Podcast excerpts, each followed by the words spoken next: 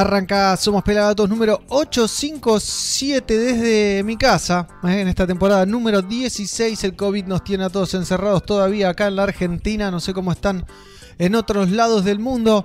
Sé que hay muchos conectados por ahí, por el Facebook, por el YouTube, ¿eh? que ya llegan los saludos, empiezan a mandar saludos. Esperando las entrevistas a Fidel Nadal, el Bayano, Nico Verdi de Congos, dice Liliana. Con de Congos no es entrevista, vamos a repasar su visita con el pelado, que fue con quien lo fuimos a buscar al aeropuerto, lo llevamos de acá para allá, así que vamos a contar algunas anécdotas divertidas. Hugo ya está mandando saludos. Juan también saludos de Perú, esperando desde México, dice el Root Boy. Bueno, y la gente que se va sumando al baile, me imagino que están todos del otro lado, por supuesto, haciendo compañía. Súmense a la Transmi por YouTube, que es la que más le da cabida, la que más nos sirve, la que más nos sirve que nos acompañen para bancar este proyecto hecho con amor para ustedes, para nosotros, para los músicos, para el reggae music. Como les dije, hoy tenemos un programón y arranca con toda. Tenemos algo que encontré en el canal de Albo Royce. Digo tenemos porque estoy yo poniendo la cara, pero, pero, pero hay un montón de gente detrás. Fernando Sarsinki, Pelado, Carlucho, Pablo Ríos, Diego Dredd. Tenemos a Gizzy, a Mighty, a Shian, a Tonga. Bueno, todo el equipo Pelagatos y todos los que han pasado. Pero encontré esto en el YouTube de Alboroisi. Está Alboroisi, el crack italiano jamaiquino instalado ya en la isla hace años, dubiando en vivo. Dubiando en vivo. Me pareció genial como para arrancar el programa de hoy, así que lo comparto con ustedes. Alboroisi, entonces, dubiando en vivo. Miren lo que es eso, ¿eh? prepárense.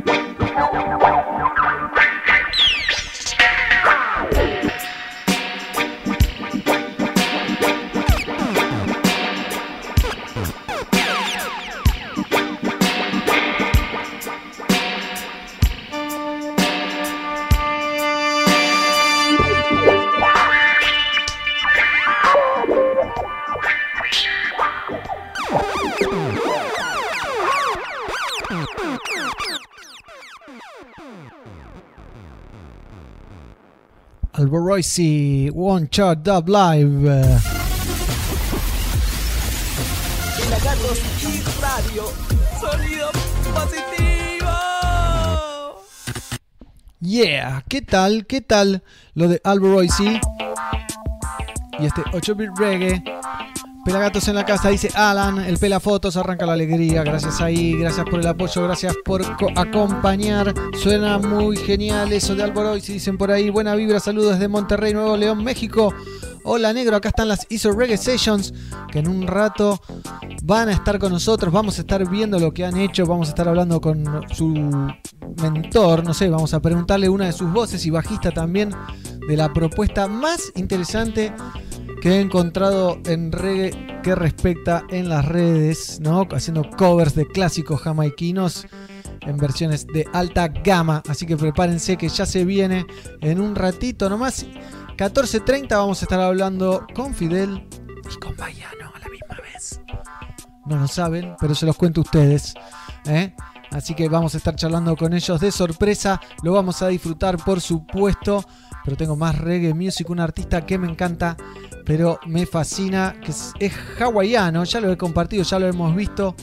Pero sacó un pequeño homenaje, tributo, versión a Peter Tosh o Peter Tosh, ¿eh? el ladero de Marley y de Bunny Wyler.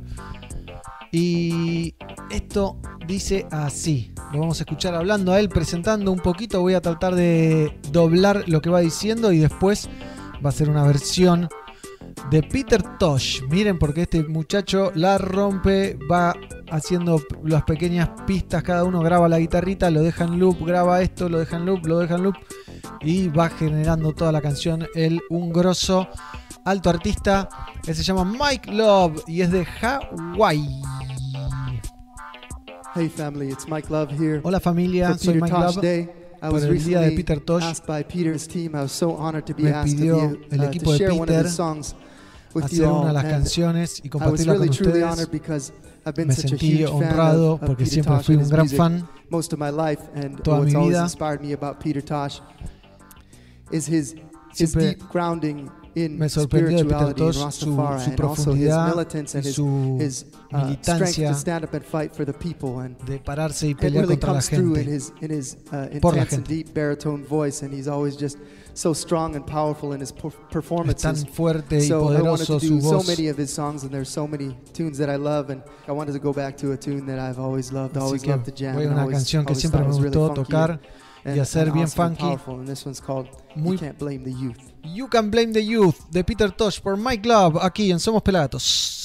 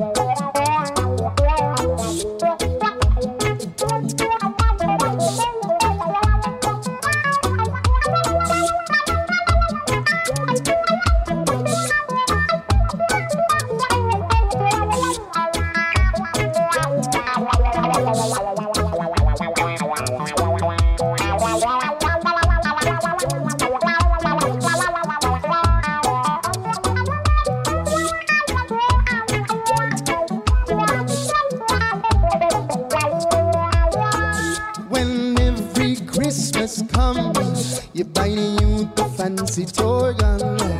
When every Christmas comes around, you buy the youth the fancy toy guns. Oh, so you can't blame the youths when they go. You can't, and you can't fool the youths. You can't blame the youths on that.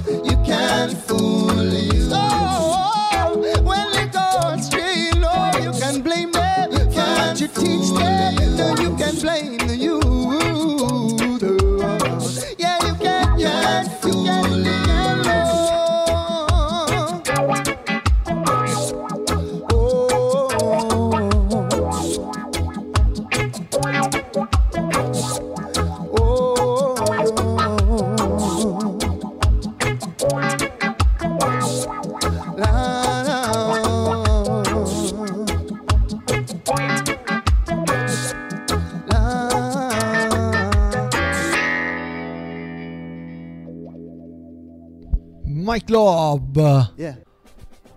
Vino Kesoski me trajo hoy dos de los grandes quesos del mundo. Una raclette y un parmesano. La raclette que por lo general viene en una horma de 5 kilos, en este caso es de Suipacha, y el parmesano que nace de una horma de unos 15 kilos más o menos, de Trenkelauter. La raclette, su origen es Suiza, que también tiene su raclette Francia. El parmesano, de Italia al norte. Como te dije antes, viene Kesoski y te los trae. Eh, parmesano. ¡Qué raclette! Mm. Mm. Mm. Mm. También pedir queso a tu casa. ¿Conoces a Kesoski? Yo sí. Kesoski entonces, una de las habilidades que tiene nuestro productor general, productor creativo, el señor Fernando Sarsinski, que también vende queso porque como les dije, esto lo hacemos por amor al arte. Así que bienvenido sea. Qué bueno lo de Mike Love, ¿eh? qué versión pegó para Peter Tosh. La verdad, un genio total, me encanta lo que hace. Tiene un mensaje súper interesante y profundo. Síganlo, búsquenlo. Mike Live es, un hawaiano, ¿eh? que a veces toca solo, así como vieron, o a veces toca con un percusionista. Y tiene unos videos increíbles en YouTube. Me encanta, gracias, dice Soa. Eh, ¿Qué más dicen por ahí? Bueno, mandan caritas, Rosario. Eh, ¿Qué nota el pana Bayano y los demás? En un ratito nomás ya se viene, ¿eh? sonido positivo, dicen por ahí. Saludos, pelagatos, buena música, dice Valentina Daza también. Gracias en vivo para todo el mundo y lo que le quiero compartir ahora es algo que tenemos acá en nuestro Instagram oficial. Bueno, tenemos la fotito obviamente del Bayano con Fidel. ¿eh? Hoy vamos a estar hablando de las ISO Reggae Sessions, de Show Kicks, Hicks también con Mighty Roots. Y vamos a rememorar la visita de los Congos ¿eh? en un rato nomás con el pelado. Pero les quería mostrar esto. ¿eh? ¿Qué es esto?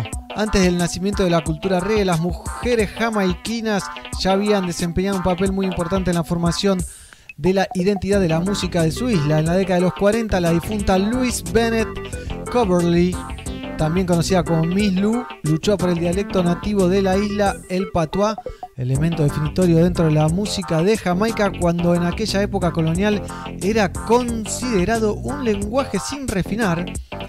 Y está buenísimo porque estas cosas generan otras cosas y mm, han traído, han comentado ahí en nuestro Facebook un pedacito de la película de. Ah, se fue, de Brad Pitt, eh, la que hace del diablo, el hijo del diablo, algo así. eh, donde Brad Pitt habla en patois con una jamaiquina en una sala de espera de un hospital. eh, que la jamaiquina lo, reconoce como el demonio y, le habla en patois y él le contesta en patois. Así que está lindo para verlo. Lo pueden buscar. Ahí después comparto el link ahí en nuestro canal de. en nuestro chateo de YouTube. ¿Cuántos gatos te me acompañan en el cuarto? Y tengo acá el gatito de pelagatos. Uy, se cayó. Tengo la caja de Alégrame María, que es para el fumador. ¿eh? Después se la voy a mostrar. Y tengo allá. Ahí. Tengo tres más, ¿eh? Dos gatos estatuillas pintadas por mi hija y un gatito de crochet. ¿eh? Meet Joe Black, ahí tenés. Conoces a Joe Black. Pero también les quería contar que ayer, martes, hicimos una entrevista con Green Valley y que el lunes Reggae Vida Radio, el programa comandado por Balaguer, el artista chileno, hizo una entrevista con Julia Marley también. Ambas las pueden escuchar y ver en nuestra página de internet. Miren, ahí estoy. Green Valley Notas, apretamos y tenemos la Nota con Green Valley. Eh, lo van a ver ahí. Miren, está lindo, ¿no? Linda charla que tuvimos con Ander Valverde. Eh, la pueden revivir en nuestra página de internet. O pueden escuchar la nota con Julian Marley. eh. Gran nota con Julian Marley, una hora de entrevista entre Bahiano. O también se pueden hacer la receta canábica de ositos de marihuana. ¿Qué tal, eh? Lindo, ¿no? ¿Qué, qué- qué onda? Miren, unos ositos de marihuana. Va como piña, ¿no? Me encanta, me encanta. Son muy ricos. Y lo que les quiero recomendar es que este fin de semana se viene el primer, el segunda, la segunda edición del Festival Digital de Reggae Music. Organizado por Reggae Oficial y la Casa del Reggae apoyando Pelagatos, por supuesto, lo pueden ver a través de nuestro Facebook Live. ¿Y qué va a pasar aquí? Los días 29, 30 y 31 de mayo de las 20 horas eh, de Argentina o de Uruguay o y de Uruguay van a estar participando más de 25 artistas eh, Jamaica, Costa Rica, Colombia, Uruguay, Argentina, Perú, México, Brasil, Italia, España van a estar 7 Talagua, Kimia Maokili, Roots of Creation, Strange Brew, Lumina Zion, Kandan, Mazagana, Los Candelarios, Mufasa, Escalarrasta, Crespo el Santo, Congo y muchos más. Todo lo pueden ver en el segundo festival de reggae. Y acá en la misma nota pueden ver eh, la primera parte, ¿no? La primera edición del festival. A ver, le hacemos un pull up ahí. ¿Ves? Y están las bandas tocando. Miren qué tal. Espectacular. Y este fue el primero. Así que imagínense lo que fue el segundo. Lo que será el segundo. Este viernes, sábado y domingo a partir de las 20 horas. ¿Eh? Impresionante. No sé si vieron que hay un nuevo tema de los Wailers. ¿Eh? One Word, One Player. One Prayer. ¿Eh? Temazo en el que participan Farruko, Shaggy, eh, Cedela, Skip, Marley, eh, uno de los nietos, Katy Perry, Her. Y este tema fue escrito por el señor Emilio Estefan. Se los invito a ver a nuestra página de internet. eh, Lo nuevo de The Wailers, Skip Marley, Farruko, Shaggy, Cedela Marley está espectacular. Temazo. Por el momento de ver algo que encontré en internet, Store, en YouTube.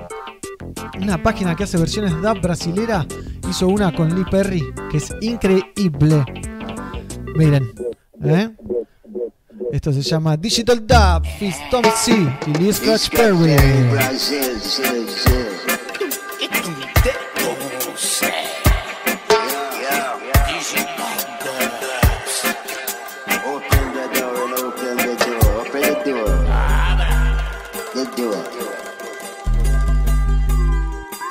Open up the floor.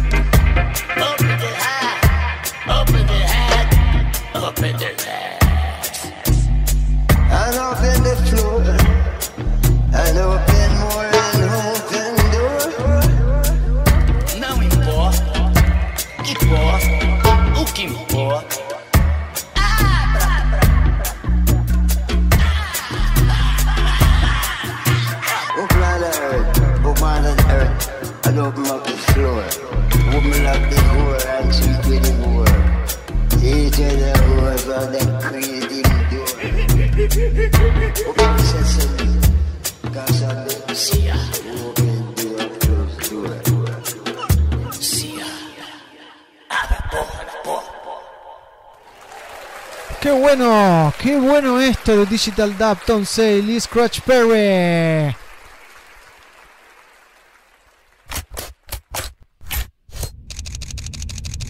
En la era Instagram, las imágenes lo son todo. El ojo del reggae le pone su lente a la música. Seguilo, arroba Vela Fotos. El pelado, nuestro fotógrafo, ¿eh? ¿qué tal? 8 bit reggae. Vamos mejorando la trami día a día, programa a programa. Trabajando para ustedes, le quiero agradecer personalmente a Hugo Enrique Sánchez que nos donó ahí 20 mexicanos. Que nunca muera el reggae. Saludos, nuevo programón ahí. Todos pueden aportar a través del chat del YouTube. ¿eh? Saludos a Abraham Castillo de Venezuela. eh, Mauro Solasi se baraja ese digestivo negro alta data. Sí, qué lindo un digestivo, ¿eh? Agustín von Rush. ¿eh? También manda saludos. Que nunca muera, dice Mayra. Juan Pablo Peverelli también manda saludos. Aguante vos, Pericos Bayano, desde Arias, Córdoba. Ya se viene, ¿eh? Ranita Dab también. Ya se viene, qué bonita manera de elevarme. Gracias por tanto amor. Dice por ahí Nanu González. Y ya se viene el Bayano, ya se viene Fidel. Pero ahora vamos a ver un poquito lo que está haciendo el Bayano, ¿les parece? Miren, está tocando con el ukelele, el influencer. Hola amigos, ¿cómo están? ¿Cómo te va? Bueno, aquí nuevamente con el ukelele barítono o el cuatro venezolano. Hace poco lo volví a agarrar, esta cuarentena me, me acercó a, a un instrumento también. Yo tocaba guitarra antes, hace muchos años. Y ahora como que me acerco. Bueno, agradecido a todos los mensajes que me están enviando con respecto a estas versiones que estoy mostrando y demás que también me gustan. Canciones que me pueden. Sin querer te lastimé, sin querer te abandoné. Solo sé que yo no sé cuidarte de mi amor.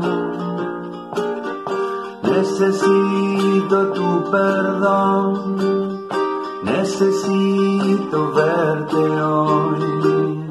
Solo sé que yo no sé cuidarte de mi amor.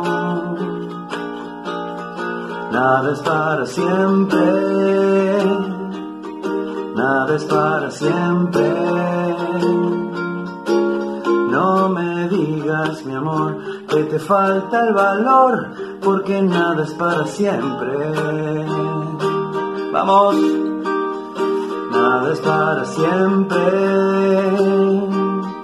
nada es para siempre. No me digas, mi amor, que te falta el valor, porque nada es para siempre.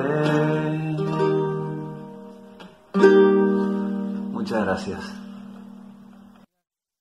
Y Ahí sí, qué bien lo del Bahiano. Y miren a quién tenemos aquí. Fernando Hortal. ¿Me escuchás, Bahiano? ¿No? ¿No me escuchás? Eh, Fernando, conect. ¿Ahí me escuchás? A ver, a ver. Uh, mirá quiénes tenemos ahí. ¿Eh? ¡Qué doblete, eh!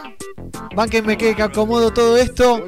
Ahí estoy, ahí estoy. Tenía un problemita. Ya tengo la pista, ¿eh? Ya tengo la pista.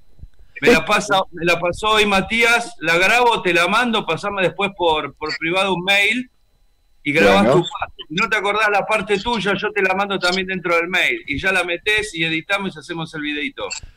Dale, Titán, dale, dale. La, la simplificamos, la simplificamos porque si no iba a ser muy larga.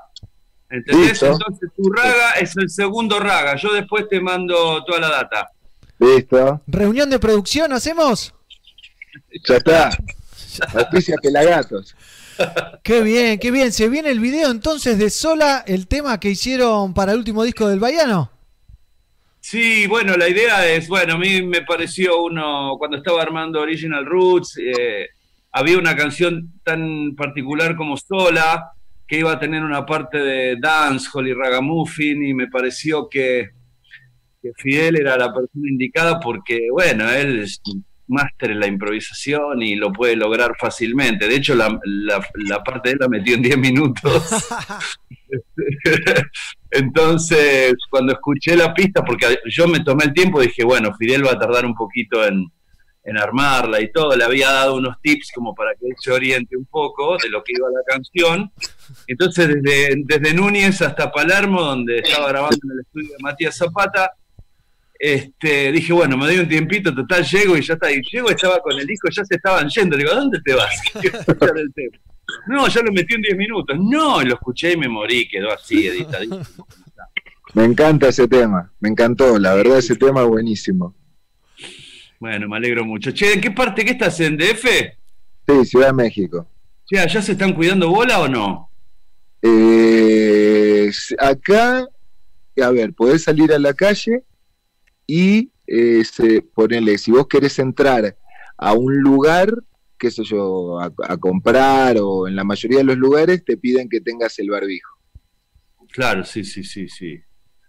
¿entendés? Pero nada de eventos, nada de reuniones, nada de bares, no, o sí. no, no, estamos, eh, o sea, nosotros vayan como tantos millones de personas, estamos muy perjudicados con esto que están haciendo, bueno, los gobiernos de pro- mundiales de prohibir eh, los recitales, prohibir eh, todo tipo de eventos. Nosotros que somos cantantes, estamos junto con un montón de otras personas muy perjudicados por esto. Vos lo sabés, no te Sí. lo tengo que decir, pero bueno. Vamos de, la mano, decir. vamos de la mano con los actores, vamos de la mano con el turismo también, porque depende la logística para, para poder moverte, llegar, estar y demás. Sí, el turismo Sí, está sí, golpeadísimo también. Y muchachos, si ustedes están hablando con, con gente del, del palo, eh, como para organizarse de alguna manera y avanzar o reclamar algo, pedir algo. No. Sí, eh, No, o sea, es que a ver, no sé, Fidel, vos qué querés decir, pero en mi, en, no, yo creo que es el último rubro, es el último rubro, porque lo nuestro es juntar gente, lo nuestro es el contacto con la gente. Entonces, a nosotros, si... No, no hay, en realidad no hay. Tampoco, eh, sí, obviamente también nos gustaría que se, se- nos ponga un poco la óptica este, a la- para eso hay un Ministerio de Cultura, ¿no? También que te pueden decir. Lo que pasa que muchas veces no es valorado el trabajo que nosotros hacemos, no, lo- no, lo- no es valorado como un trabajo. Entonces muchas veces está llevado a un lugar bueno, pero ustedes es como que está a veces ninguneado, ¿viste? Entonces Sí. somos Es una- esenciales. es una gran verdad, una gran verdad lo que está diciendo acá Bayan, ¿eh? Te dicen, no, si vos estás de joda, vos vivís de joda, vos te subís cinco minutos, cantás, haces tres boludeces, ya está, eso no es trabajo. Eh, eso es cierto, mucha gente lo, lo ningunea, y, pero eh, lo que sí eh, creo es que nosotros vamos a tener que hacer algo en la medida de que esto se siga extendiendo y el perjuicio va a ser cada vez mayor, ¿entendés? Sí. Porque por un lado, vos no podés trabajar, pero sí podés pagar. Entonces, Claro, no. ¿cómo vas a pagar si no puedes trabajar? Eh, te ponen en una situación de que por un lado o por el otro vas a terminar siendo un criminal, ¿entendés? O sea, Claro. si rompes la cuarentena, sos un criminal. Y si no pagás, también. Entonces te ponen como contra la espada y la pared y yo pienso que a medida que pasen los meses eh, va a ser cada vez peor y algo va a haber que hacer porque de hecho responsables hay. Responsables hay. Yo no creo que esto dure tanto, ¿no? Nos- lo que pasa es que nosotros vamos a contramano. A nosotros todavía nos queda 20 días para que empiece el invierno y el invierno todos sabemos que son tres meses más. Sí. O sea, es, es una heladera donde se incuba todo. Y, y después el despegue nuevamente, ¿no? Que la gente vuelva a acomodarse, que la, gente pueda tener dinero. Hoy no hay gente animada para ir a comprarse ropa, no está la Ah. gente con el bueno, voy a comprar algo para quererme un poco, entre comillas. No hay, no está esa, esa, es- esa onda, ¿entendés? Hay una onda de miedo, de, de- obviamente el miedo con higiene, o sea, con la, la higiene mata miedo, ¿viste? Entonces vos lavate las manos, cuidate, cuidate vos, cuida a los demás, pero um, lo principal es tu conciencia y tu responsabilidad en todo esto también. Después, lo que opine fulano, mengano, sí, respetalo porque es una opinión y la gente tiene derecho a opinar. Pero bueno, uno sabe bien cuál es su eje, ¿no? Uno sabe cómo moverse y cómo... Porque las libertades terminan en- cuando empieza la libertad del otro. Total. Desde ahí ya eh, hablamos de otros temas. Sí. Sí, ayer eh, yo estaba viendo, eh, no, el 25, anteayer, que hubo una marcha eh, ahí enfrente del Cabildo de la gente que protestaba contra la cuarentena, Sí. protestaba contra todo eso, y justo lo estaban en, en un noticiero que era estaba Doman, los entrevistaba.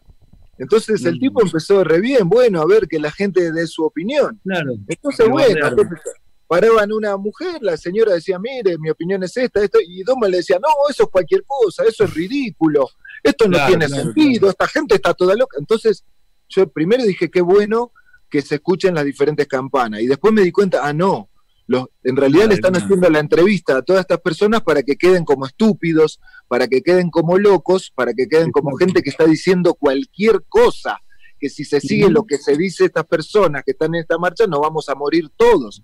Entonces ahí entendí el significado y volví a darme cuenta, después de tantos años, tantas décadas, nuevamente, de que eh, los, los medios de comunicación, digamos, establecidos, los noticieros, sí. eh, están, están manejados y te bajan la línea que, o sea, los tipos ahí te van a decir lo que le dicen que digas.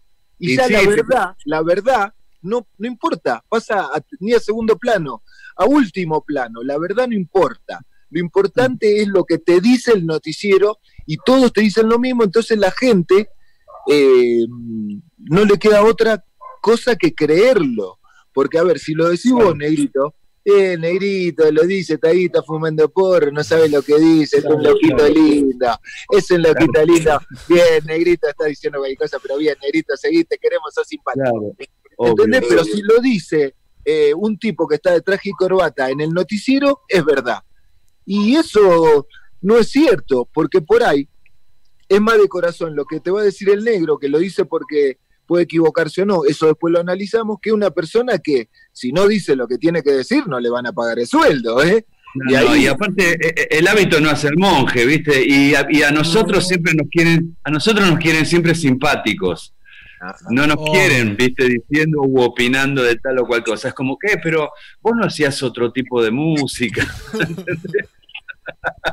¿Cómo vas a opinar? ¿Cómo vas a opinar de esas cosas sociales vos? es verdad lo que de la música.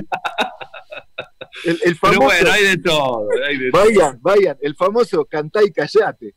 Claro, vos, can, vos sos cantante, bueno, canté callate. ¿Por qué? ¿Por qué me tengo que callar? Yo soy responsable y cripto. Bueno, acá en, acá en Tigre estuvo, yo vivo en Tigre y estuvo la, la, manifestación de los barrios cerrados, de no me acuerdo qué barrio, salieron en auto a tocar bocina por todo Tigre. Y ahora Zamora, que es el, el gobernador de acá de Tigre, puso más controles y demás.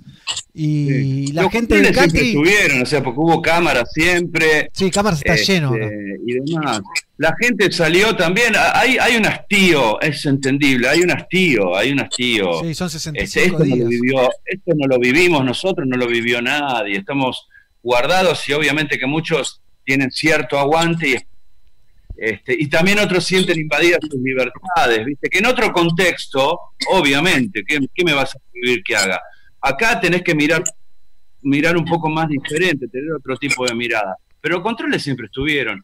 Y creo que toda la, la, la, manifestación en autos de la gente de, de, de, Tigre, también creo que había muchos pedidos de por, la, por el cual era la marcha. No era Sí, solamente sí. por cam- caminar dentro del, de- del barrio y tener esa libertad. No, creo que había tengo vecinos que de, de- de pedidos. ¿no? tengo vecinos que fueron reclamando para poder trabajar. Una amiga que trabaja de turismo acá en, en Tigre que se quedó sí. sin, sin laburo básicamente.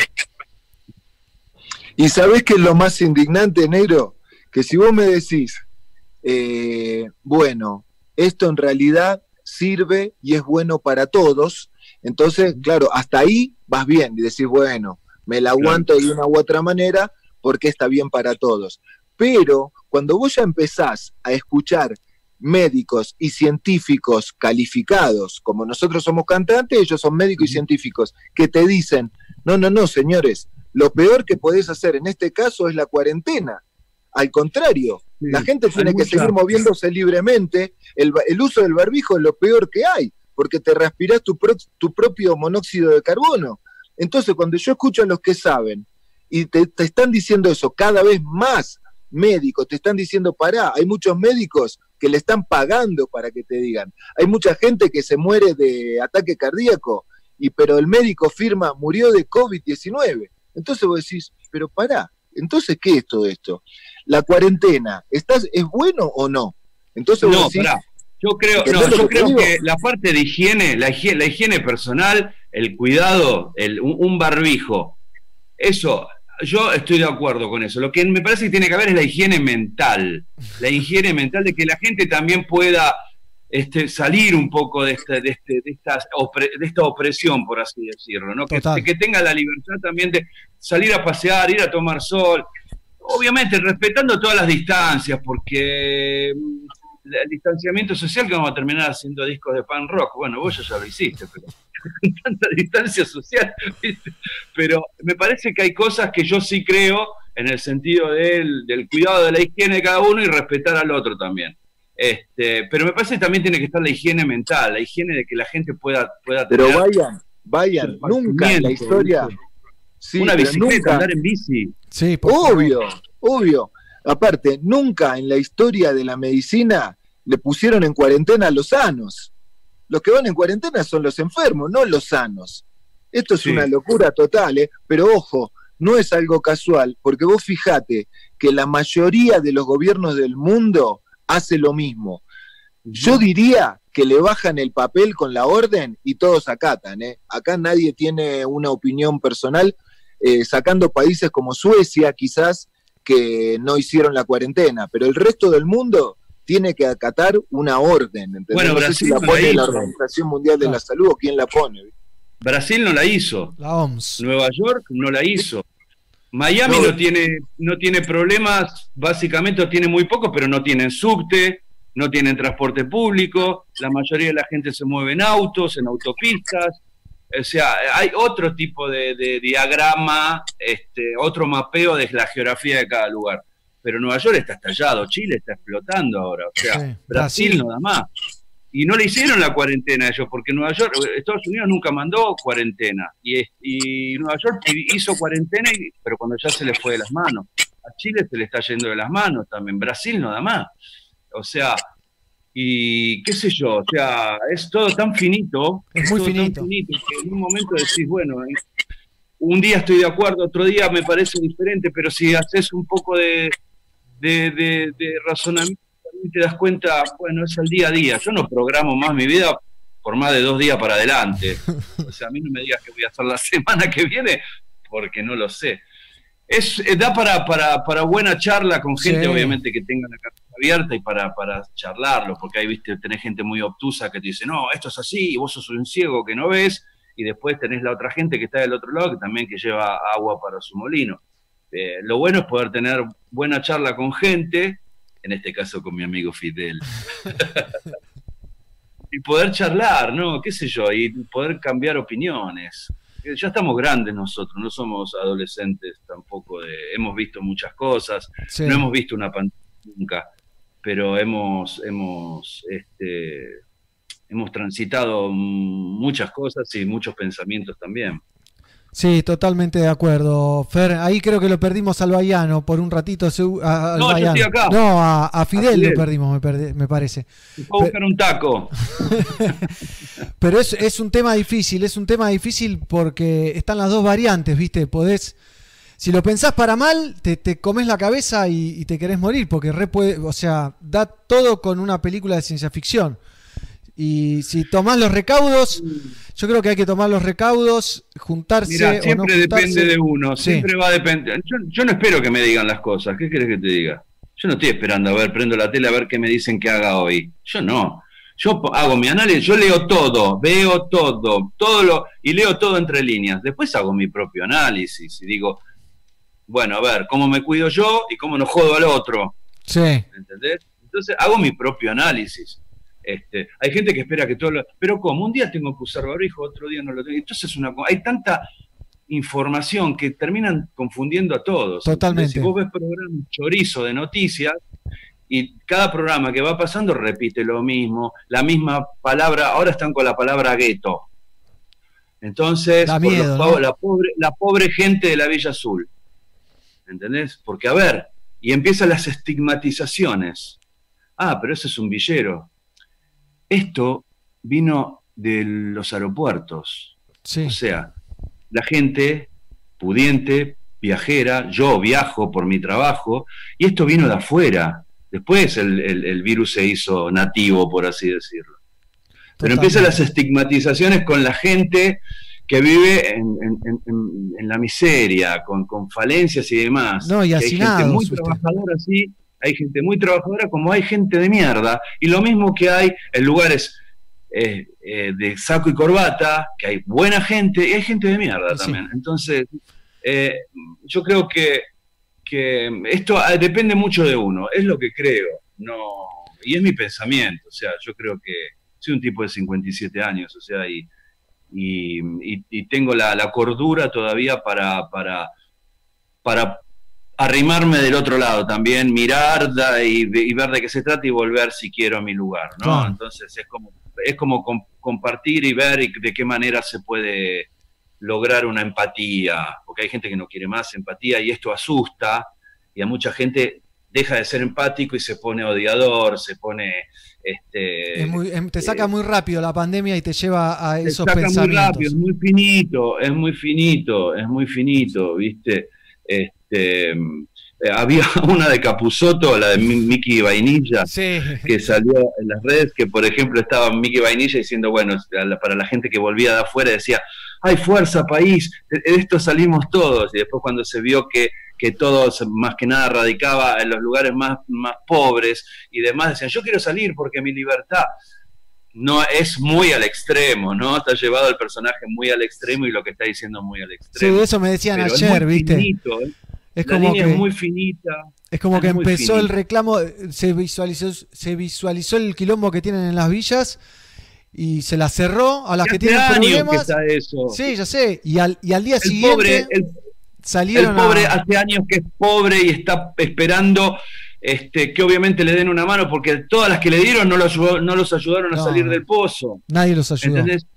¿Entendés? Entonces, el pobre siempre fue pobre y eso es a veces eh, la ficha para, para los políticos y que puedan juntar votos. Lamentablemente es así. Es así. Eh, el tema es que este, lo que nos está llevando hoy a, a hablar de esto también es que este- esta pandemia desnuda a la gente, desnuda, eh, las desnuda en el sentido de ves miseria, pero no la miseria de que te faltan cosas, sino Claro. la miseria del alma, ¿no? sí, la interna. Sí, sí, sí. Te Claro, saca lo peor, te saca lo peor porque estás hace 65 días encerrado. Si vivís en un buen Claro, ambiente, son te muchos querés. factores. Son muchos factores. Yo me- a veces me levanto y quiero mandar toda la mierda. Digo, loco, yo hace 71 días que estoy. 71 días. ¿Entendés? Montón, estoy solo, sí, pasándola solo en mi casa. Entonces, hay días que me levanto y digo, basta, por Dios, no, no sé qué hacer, porque aparte si sos figura pública y te ven en la calle, enseguida te- Te putean seguro. policía- el policía social diciéndote, eh, vos saliste. Y fui a hacer las compras, o sea, ¿Te los pasó? primeros momen- Cla- no, los primeros momentos de la pandemia. Yo salí de casa, iba al chino a la vuelta. Iba con mi bolsita de compras. Sí, sí. Y había un patrullero en la esquina y pone el parlante, el megáfono, y dice, Vaya, no vuelva a su casa. No. Así, en en la calle, boludo. Yo me quedo con la bolsa en la mano digo, y los miro, se ríen.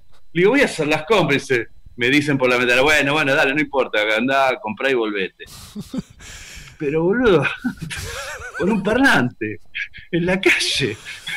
Yo Todavía no vuelvo a su casa. Entonces digo, está bien, ponele, salgo a dar la vuelta en la manzana. Hay uno que se levantó de mal humor y dice, eh, vaya, no cases en la calle, vos tenés que dar la- el ejemplo. Eh. Y nada, te la cagan, ¿viste? Hola, ¿qué haces? Ahí volvió Fidel. ¿Cómo, cómo estás? ¿Bien? Uh, pero ahora está todo re lento. Te vemos bien nosotros, ¿eh? Te vemos bien, Fidel, Bueno, querido, ¿eh? Eso, eso, así que no sé. Ahora se Che, le puede mando un saludo muy grande a toda la gente ahí, de, a toda la audiencia latinoamericana, también que deben estar pendientes. Pero de ellos están hablando bien. y seguramente con algunas Pero- cosas deben estar de acuerdo, con otras no, pero bueno, este, lo bueno es poder decirlo, ¿no? Totalmente. Sí, acá estamos hablando bien, eh, son opiniones. Nada, Sí, obvio. hay que respetar lo que se pide también, hay que cuidarse, sobre todo hay que cuidarse. Pero Bayano, me, eh, estuve viendo ahí, investigando tu Instagram y me encantan tus versiones en ukelele. Eh, Yo no soy instrumentista, yo estoy tratando de hacer algo digno. Este, claro, yo, eh, yo tocaba guitarra cuando era más chico. Pasa que tengo un problema en, en estas dos falanges, las primeras falanges. Yo pongo cejilla y se me quedan trabadas las primeras falanges. Sí. Hice ejercicios y todo y nunca se curó. ¿Pero eso te pasó jugando al fútbol, jugando algo o los tenés No, así? no, no. En el, cuando est- estudiaba guitarra de chico y demás, tocaba folclore y nada, y llegaba momentos de posiciones en el cual el dedo 3 y el dedo 4, nada, quedaban, quedaban trabados y no los podía. Hice ejercicios y todo y nunca mejoró. Y la- obviamente que me desmotivé con el instrumento. Y hace un tiempito conocí a una gente que me hizo un obsequio, la gente de Bambú, me hizo un obsequio de un barítono, de un ukelele, me hicieron probar algunos, yo buscaba algo un poco para, para maneable, ¿viste? Y elegí un barítono. Y me la empecé a jugar ahí, a, a hacer versiones también este, más, más, más de fogata, ¿viste? Sí, de fogonazo. a full. este, sin arreglos, sin nada, sino solamente para, para cantar. Y me sorprendí mucho porque había mucha gente que empecé con canciones, qué sé yo, eh, sin, eh, Sin documento de los Rodríguez, canciones clásicas, ¿no? O sea, típicas Del fogón. eh, de, de Fabi Cantilo también, de, de Cerati, de, mm, de Estadio Azteca de los Rodríguez, qué sé yo, de Manu Chao. Y después me empecé a animar con las mías y también Edu Gutiérrez de, de Guardianes y Matías Zapata también me acomodaban también como para que me sea más fácil para la cantada y todo. Claro. Y realmente me empecé a entusiasmar y le vengo dando todos los días al ukelele y salió bonito. Ayer grabé un festival para Chile Bien. el festival desde casa segunda edición, que creo que sale el 6 de junio. Esos festivales generalmente se graban por todos los temas de conexión. Sí, porque si no se escucha mal también. Se escucha mal. Ay, es un delirio. Igual lo grabé así crudo con el ukelele, ¿eh? sin ningún efecto en la voz, la voz cantada en crudo y la tocada también. Este, no hice producción de micrófonos, efectos, no, no, crudo, ¿viste? Crudo y como, como, como me parece que tenía que ser desde la casa. Este, y salió lindo, hice cinco canciones. Qué bueno. ¿Qué repercusión tiene con la gente? Pero sí, me está gustando tocar un instrumento también aparte. Mi, mi instrumento principal es la voz este, y el escenario. Y ahora esto también me, me amerita que en algún momento también haga un set un poco más eh, acústico. No sé cómo vendrá después de esto. Ojo, el piojo. Porque no sé cómo vendrá después de esto, después de esta pandemia, pandemia todos los formatos Sí, va a ser un quilombo. Bueno, se mueve mucho también con el sound system y tiene también amigos en, en diferentes lugares que pueden armar banda, backing band para poder acompañarlo. Yo también la- lo tengo en, en Mallorca y lo tengo en la Florida. Este, gente que si quiero viajar también me puede acompañar. Y en Claro. México estoy armando bandita también. Bien, Fidel, ¿lo viste tocar Bueno, el después las bandas de mucha gente ni idea, no sé qué, qué onda. ¿Lo viste tocar el ukelele a, a Fernando Fidel? ¿Me escucha Fidel ahí? Sí, sí, eh, se desconectó, no sé por qué, escucho mal. Nosotros te vemos ahí medio colgado, pero pero bien. Bueno, sí, debe ser, es la conexión. es la conexión. Acércate al modem o algo así, ¿viste? Tiene que ser algo por ahí. Pero bueno, nada, eso. Sí, a- a- con Fidel teníamos, teníamos pendiente la, la- la pista y hacer el video de sola. Lo primero que hizo Fidel, cuando ya estábamos armando, el, el- terminando el disco y todo, lo primero fue, "Es- esto tenemos que hacer un video. Yo se lo prometí, le dije, sí, lo vamos a hacer. Lo que pasa que después compañía discográfica de por medio, empezó a elegir otras canciones. Y yo no le quería llevar la contra nadie, porque lo que más quería es que no se pare un disco, quería Claro. que curse el disco, no quería poner ningún pero. Igual estoy reconforme con, con la compañía, que es Plaza Independencia. Este, no quería poner, quería que surja, ¿no? que vaya surgiendo. Yo lo hice, eh, a ver, ustedes qué ven, porque son marketing y demás, entonces qué ven. Y vieron fueron por otro lado.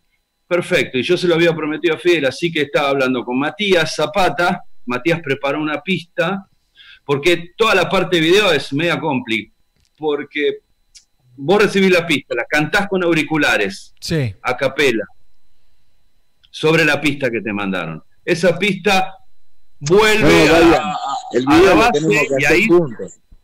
No, ya sé, pero en estos momentos que vos estás en México, hay No, cuando, cuando, cuando, cuando, se acabe, cuando se acabe Ah, esto, ahí sí, tenemos que hacer un video. video juntos, juntos. Sí, sí, eso, eso. Eh, y, y lo que te decía, ahora que creo que volví al, acá el wifi, eh, Sí, lo está. que decía el negro, sí, lo, lo veo al Bayan con el ukelele, ahí no, no lo van a parar, el tipo dice, me encierran en la casa, bueno, agarro el ukelele, lo encerras en un ascensor, no sé, te hace una canción Agarra el del ascensor. El tipo va a sobrevivir, eh, otra que Wilson, este va a Claro, sobrevivir. es más, mi, mi ukelele se llama Wilson, boludo. Wilson, porque fue, fue mi Wilson. loco, me cago en el wifi. cuarentena de 70 días. Fue mi Wilson, ¿viste? Es más, voy a ver si consigo la, la, la, la imagen de la mano Sí. con la carita y lo voy, a, lo voy a poner, lo voy a mandar a imprimir a... No, es invencible.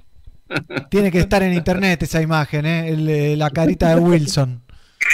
Sí, sí, tremendo. Y Fidel, vos sacaste un tema. Ah, A, a ver, ahí Fidel justo se fue, Sí. pero. Fidel sacó un tema No, nuevo no, también, no. Money, Money Talk, ¿no? sí, sí, Titán. ¿Y qué Titán. onda? ¿Cómo fue la recepción? ¿Ese lo grabaste en, en Jamaica, puede ser? ¿Algo así?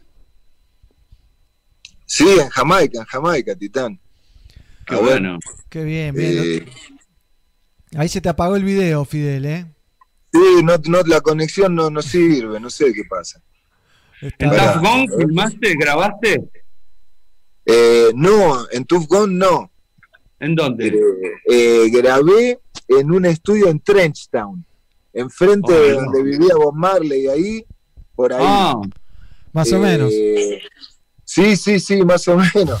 No, buenísimo. Y el video así por todo Kingston. A ver, me voy a tratar de conectar de nuevo. A ver. Dale, sí, el video Dale. quedó, quedó buenísimo, lo tengo. Ahí estamos, ahí estás.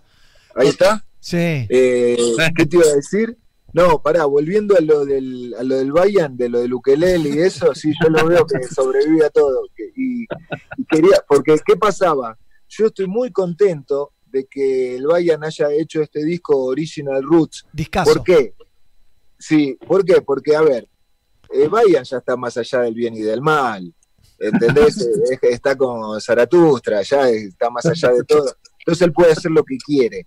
Pero los que somos de la vieja escuela, que lo conocimos en sus comienzos, eh, cantando el reggae y todo, yo lo veía que el tipo iba, cantaba el, el pescador, temas clásicos, temas folclóricos, hacía su programa de televisión, Sí. todo. Y yo, yo lo veía y yo decía, yo quiero que vuelva el reggae, ¿entendés? pero yo lo pensaba yo me solo, llegó esa data, eh, me llegó esa data. Sí, yo no se lo comenté.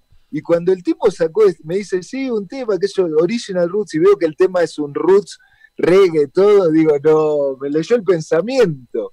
Me puse muy contento, ¿entendés? Yo le dije, Bueno, seguí Fidel. haciendo lo folclórico, pero no dejes de hacer temas de reggae, porque me parece que en Argentina y en todo el habla hispana es una de las voces principales del reggae, que Total. siempre tiene que estar eh, tiene que estar eh, dándole, abasteciendo a, a, la- a- a- a Al todo un montón de sí. gente. me parece. Así que No, estoy que- muy contento. Así que Bayan tiene prohibido irse del reggae, nunca más. Él puede hacer música clásica, folclore, pan rock, rock Qué and lindo roll, que quiera. negro, cómo te quiero, cómo te quiero.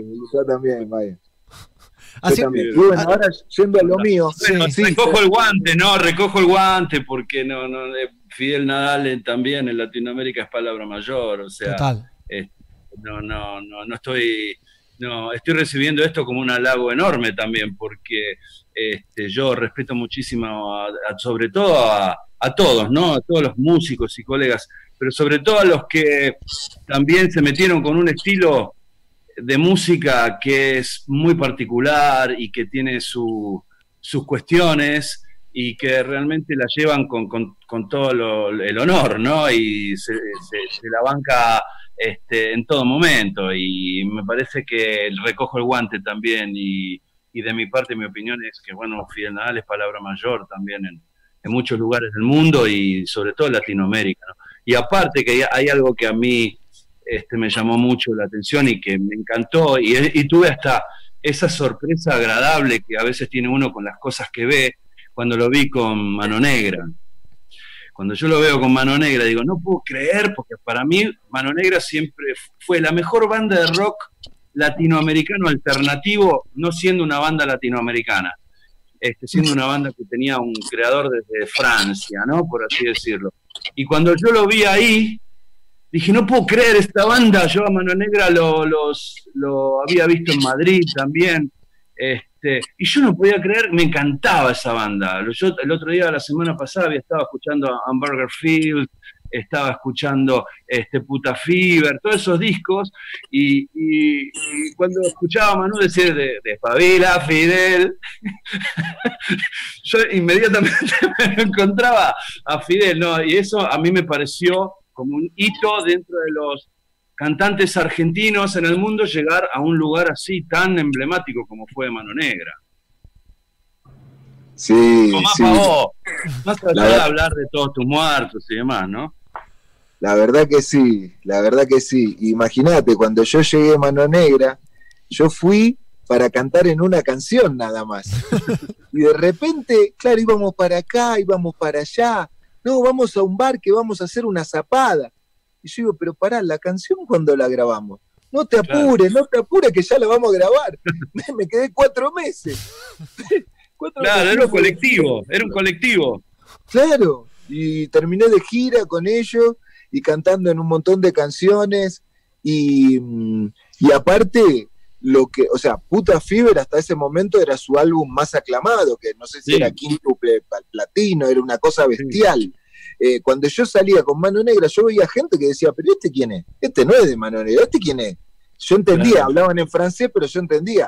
A algunos les gustaba, porque imagínate, yo salía en esa época, vayan, con un raga, pero onomatopéyico, que no me paraba ni, un- ni un tren.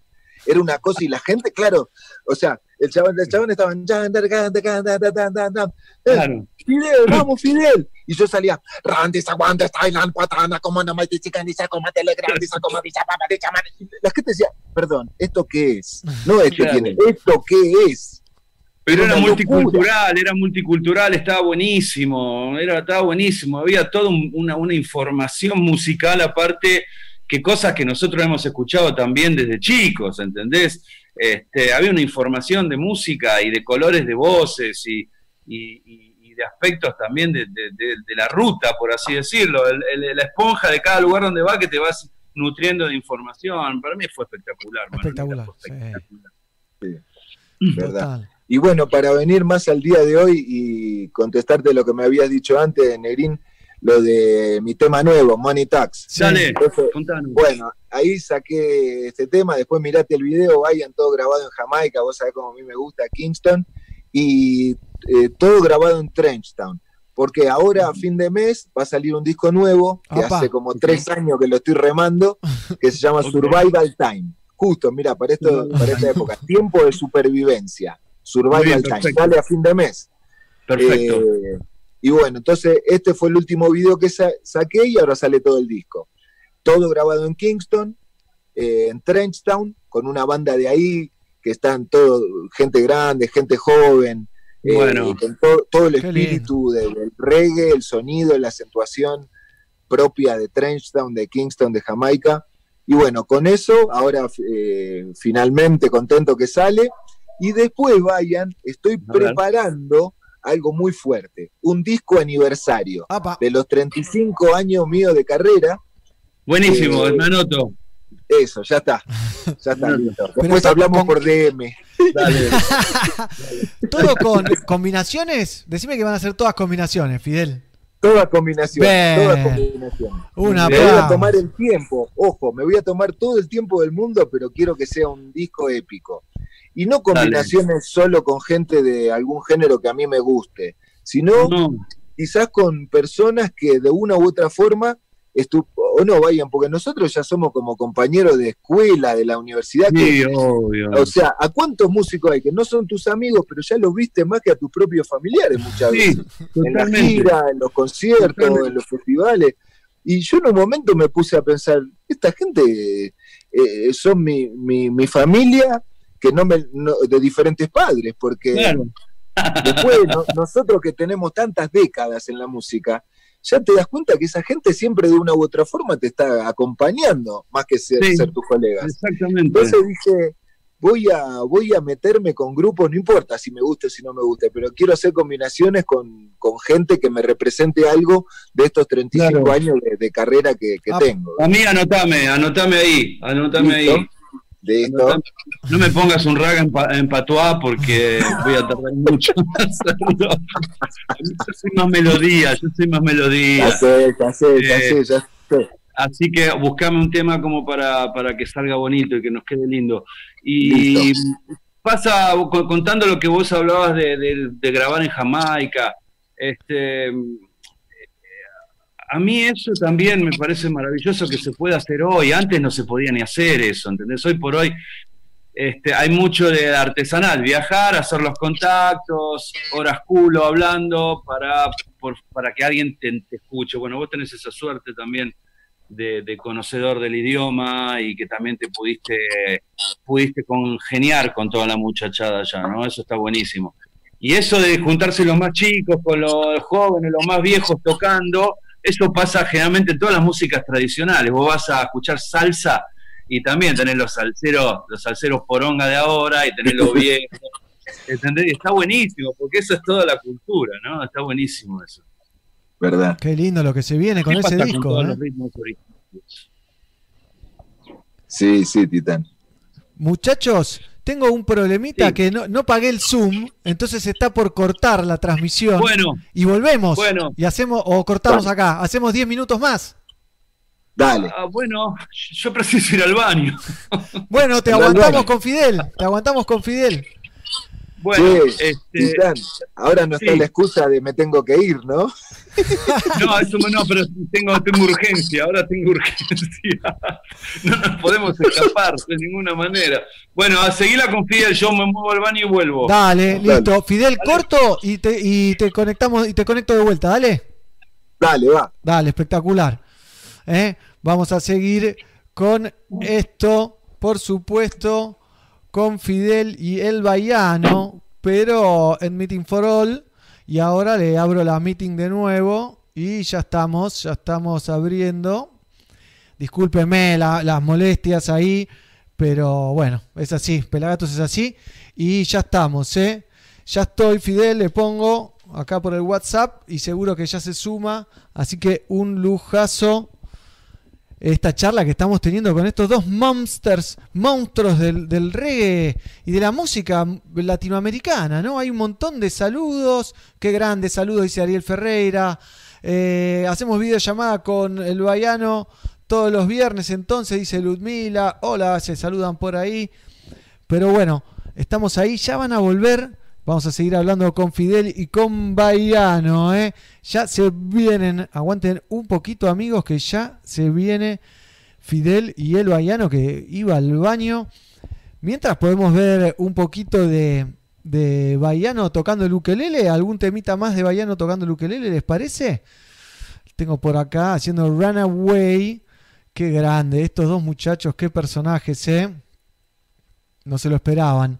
Así que un lujazo para mí compartir. Vamos a ver un poquito de Baiano tocando el ukelele y cuando vuelven los comunico.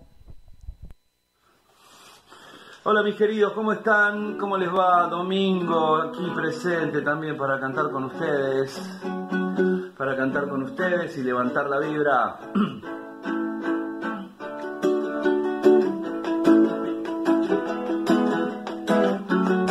No, ponerle ganas, ¿eh?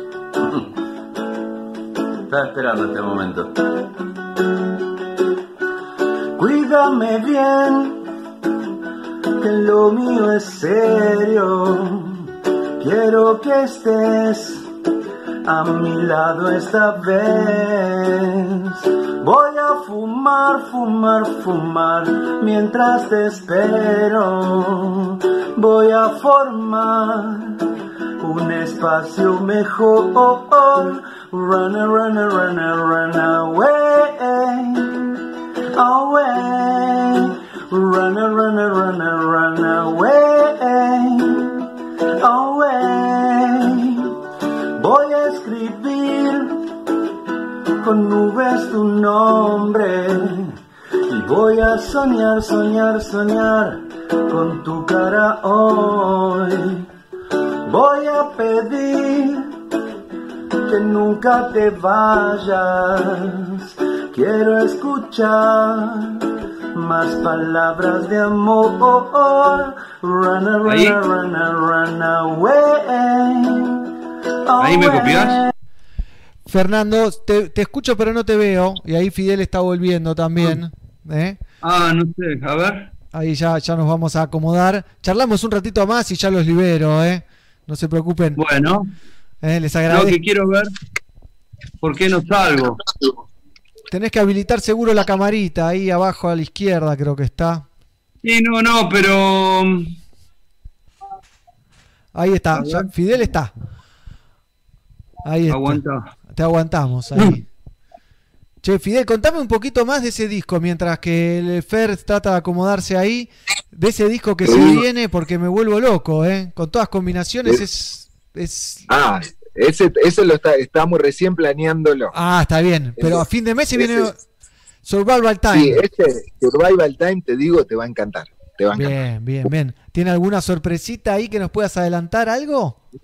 Tiene, por ejemplo, tiene dos canciones, digamos, póstumas que hice con Bobby Digital. Viste que se fue hace unos días. Sí. Bueno, ahí tengo dos canciones que grabé con él eh, en el estudio de él y mm, van a salir en el disco. Te digo, te va a encantar. Es un disco de roots y dancehall. Bien. Todo grabado en Jamaica.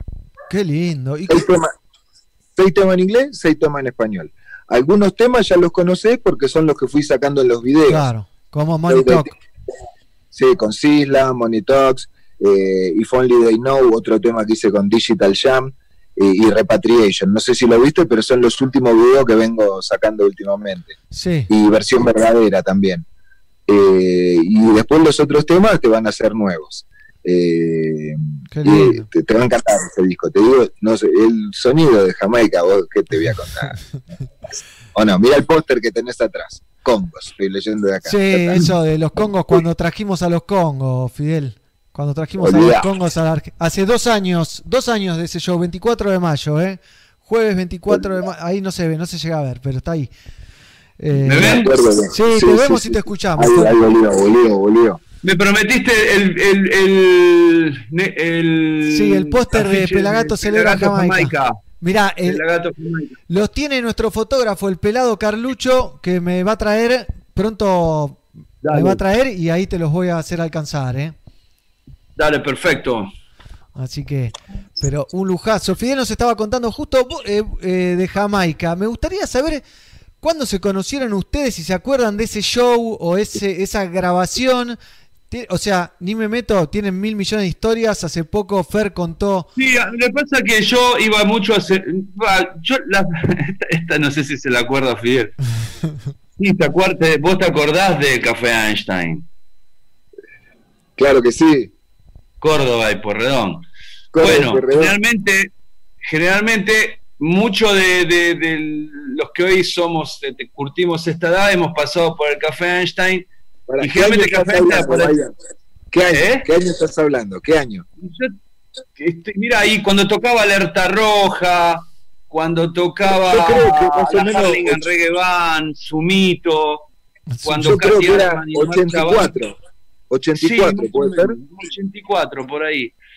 Y siempre había un, un, un, Pará, pará, de la 21. Pero preguntale, La 21 preguntale la al negro. 19. ¿Pero cuántos años tenía el negro en el 84? Cinco, soy del 79. No me dejaban entrar. Bueno, siempre había un micro celular que nos llevaban todos, o la 21 o a la 19. Y, es- y esta- y en una, una vez en un calabozo estaba Omar Chabán, Katy Aleman, Gama Ixane, Miguel, gente de alerta roja, público, todos en un calabozo. Y yo me acuerdo que un día lo viene a buscar, vinieron a buscar los viejos a Fidel. A este, tenía la cresta Fidel. Nada, tres. Y nada, y ahí es la primera visión que tuve de, de Fidel. Este, y después, obviamente, nada, la- el, underground, los lugares tipo Fire, Freedom, la esquina del sol, este paracultural, todo ese tipo de lugares es como uno se va bien, va como va viendo gente conocida y todos se iban moviendo prácticamente a los mismos lugares. Pero después, este, ya cada uno cursó su vida artística y obviamente que nos empezamos a conocer más desde ese lugar. ¿no? No fuimos a comer nunca juntos, pero hemos tenido siempre buena conexión cada vez que nos veíamos. Bien. Sí, sí, sí. sí. Sí, eh, imagínate, eh, Negrín, imagínate año 84, el Einstein y todos los antros. Mirá si no somos una gran familia. Pensá que en esa época no había redes sociales, no había Nada, celular, no había nada. A la gente vos la veías en los lugares nada más, y éramos ponerle 30. Entonces ya, aunque no te hables, sino no sean tus amigos, ya sabías, esa carita ya la, la conocías. La viste, el- claro. que viene, claro, viene de tal lado, viene de otro lado. Eh, y entonces ahí nos conocimos con el Bayern desde esa larga data. Cuando si no, Sí. antes, antes de que vos cantes, ¿cuál era el signo que cantabas vos? El signo, sí, con los antes hermanos de que cantes en el signo, antes Sí. todavía. Sí, porque conocíamos. el signo estuve un año, un año y pico, y habíamos, vos no sé si participaste de las 24 horas de Freedom. Las No, 24 creo horas de Freedom. Las 24 Pará, horas de. Freedom fue una discoteca abierta 24 horas y aparte con shows. Había shows de banda, tocó, tocó Soda, tocaron un montón ahí. tocó todos tus muertos, ¿te acordás? Tocó- tocaron los muertos foto, también. La foto que en el día de todos tus muertos vos estabas. Yo estaba, boludo. Yo estaba ahí. Sí, escuchame, Negrín. Ahí en esa, en esa época estaba Guille Cafre cuando tenía el pelo lacio. ¿Te acordás? Claro. Que Tenía el pelo lacio largo. Claro, sí. ¿Te acordás de Guille? Después volvió con unos injertos que se había hecho Sí, en Canadá. después volvió de Canadá, volvió de Canadá con los dreadlocks. Pero al principio tenía el pelo lacio, largo, y era Sí, flaco. claro. Y nosotros éramos re barderos y el chabón era re tranqui, ¿viste? Sí, era re No. tranquilo, muy tranquilo Sí. era. muy tranquilo. Pará. Y otra cosa, a mí venían y me decían, eh, che, ¿lo viste a tu hermano? Y yo le digo, mi hermano, mi hermano vive en Suecia, no está acá. Me dice, no, pero, pero si yo- nosotros vimos, ayer estaba, estaba tu hermano. Y digo, mi hermano, ¿qué hermano? Y era el baiano, ¿entendés? Como en ese, en ese, en esos antros eh, había pocos negros, ¿entendés? Entonces la gente Claro. pensaba que el baiano era mi hermano. Bueno, ustedes son altos hermano, también. ¿eh? Son dos tipos Qué gran altos, digo. qué época Sí, ¿eh? Qué sí, buena época. hermano. Buena el-. Y nosotros Estuvimos donde empezó a nacer todo, ¿viste? Donde empezó a, a- donde empezó a surgir todo. Estuvimos ahí, eso la verdad que es increíble. Sí. Y después, cuando ya el baiano se convirtió en una estrella de, de, de la música, más o menos año 86 por ahí, 87 fue el primer disco. de los pericos, ¿no? Sí, claro. Bueno, 86, 87, eh, los dos teníamos los dreadlocks casi a la misma, la misma Chi- Yo distancia. lo tenía chiquitito. Sí, la misma altura. Entonces yo me acuerdo, yo salía de mi casa y todos los pibes que salían de la secundaria me se perseguían. ¡Vayano! ¡Vayano! ¡Firmame un autógrafo, Vayano! Y yo le decía, pero boludo, yo no soy el Vayano. Sí, sos el Vayano, no nos mientas, firmándose un autógrafo. Yo digo, no, loco, yo no. Ahora se lo firmaría igual. Le diría, bueno, soy el Vayano. Pero en ese momento le decía, no, loco, yo no soy el Vayano, ¿entendés? Yo me llamo Fidel, porque a mí no me conocían. Pero el Vayano ya estaba full por todos lados. Entonces me- los pibes, te lo juro, me corrían por la calle. ¡Vayano! ¡Vayano! Y yo le decía, loco, yo no soy. Qué groso, boludo, qué bueno. Sí, porque yo estaba con. Mi abuela me había hecho una gorra TAM en esa época. Qué bien, la nona. Eh, Claro, y tenía esa, este, que la usé mucho tiempo. Este, pero bueno, sí, grandes épocas, boludo, buenísimo. Buenísimo que podamos recordar esto y que no estemos groggy, ¿viste? El Alzheimer todavía. claro. Somos gente de riesgo, ¿viste? Sí, sí, sí, sí. Pero igual ahora ya no hay Alzheimer, ya no hay nada. ¿Viste que solo la gente No. se enferma de coronavirus? Ya no, nadie Sí, muere sí. de otra cosa. O sea, se acabaron todas las enfermedades del mundo, todos los virus, no hay más. Solo De corona. ¿De qué murió? Corona. Está. Coronado. Pero bueno, Muchachos, les agradezco un montón. Me quedaría hablando toda la vida con ustedes porque son tipos divertidos, tienen toda la historia encima y esta combinación es explosiva, ¿eh? Esta combinación. Es Ustedes dos, ¿no? Yo Bueno, estoy acá de adorno. No, no tanto. No tanto, No, estás ahí, estás ahí. Estás ahí. Bueno, agradezco esta comunicación, Fidel querido, te mando después mensajito, después te mando, Dale. mandame correo y te mando la pista. Y Dale. gracias a Pelagatos nuevamente por estos contactos. Un placer, ¿eh? Aguante las combinaciones, hasta en entrevistas las hacemos. Dale. Titán. Muchas gracias. Un lujo, gracias a Ustedes. ¿Eh? Va. Fidel, Nos vemos. chau. Fidel y Fer Baiano juntos en una misma entrevista. ¿Eh? ¿Qué tal? Les agradezco de vuelta y nos vemos a la vuelta, Fidel. Ojalá, pronto. Dale, Titán, pronto. Muchas gracias a Pelagato y gracias al Bayano y gracias a todos. Dale, abrazo grande. Abrazo.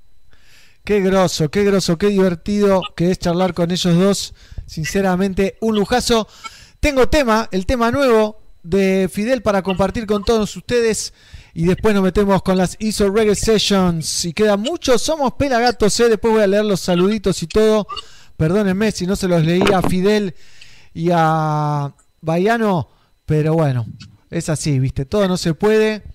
Así que vamos a ver a Fidel haciendo Money Talk. Queremos que YouTube no nos bloquee, ¿no?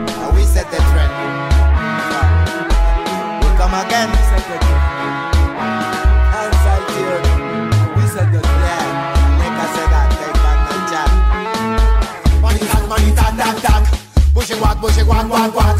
Money tag, money tag, tag, tag. Talk, talk, talk, talk. Money tag, money tag, tag, tag. Bushy walk, bushy walk, walk, walk. Money tag, money tag, tag, tag. Talk, talk, talk, talk. You see every day how they get the red hat. No money fi go buy more food fi the pan. Every Michael make a muckle, every monkey make a lot. You got to buy cassava, but the price a gone up. In a this iration, we have more inspiration. Got no money, pure vibration. Feed the next generation, give us free repatriation. Our nation, get the people pay attention. The chat on diversion. I don't want salami, don't like the pastrami. For me it's no funny, them eat me no yummy. Money talk, money talk, talk, talk. Bushy walk, bushy walk, walk, walk. Money talk, money talk, talk, talk. Talk, talk, talk, talk. Money talk, money talk, talk, talk. Bushy walk, bushy walk, walk, walk. Money talk, money talk, talk, talk. Talk, talk, talk, talk. On the market and bring a loo. Aquí and voices and breadfruit too.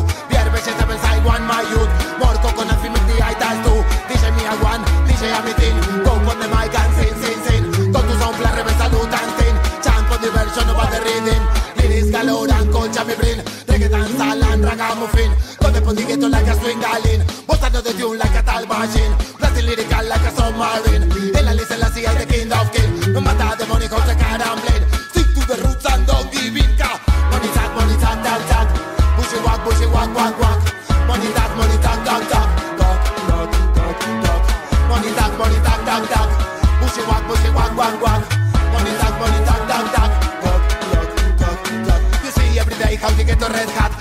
Go buy more food for the pot. Every Mickey make a muckle, every muckle make a lot. You got to buy cassava, but the price a gone up.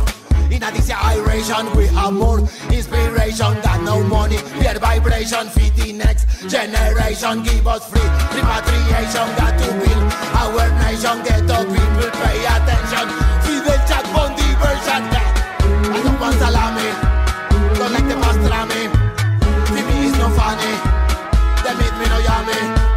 Money talk, money talk, talk, talk. Bushy walk, bushy walk, walk, walk. Money talk, money talk, talk, talk. Talk, talk, talk, talk. Money talk, money talk, talk, talk.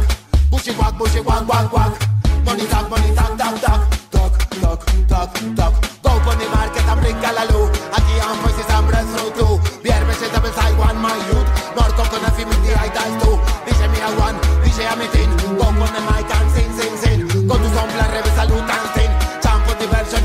version of the rhythm. Lyrics galore, culture me brain. Reggaeton, sal and ragamuffin. Go the on the ghetto like a swing. Bossa no the tune like a tag machine. Blasting lyrical like a submarine. Yeah, like I see the king of king. No matter the money, house, the car and blink. Stick to the roots and give in car.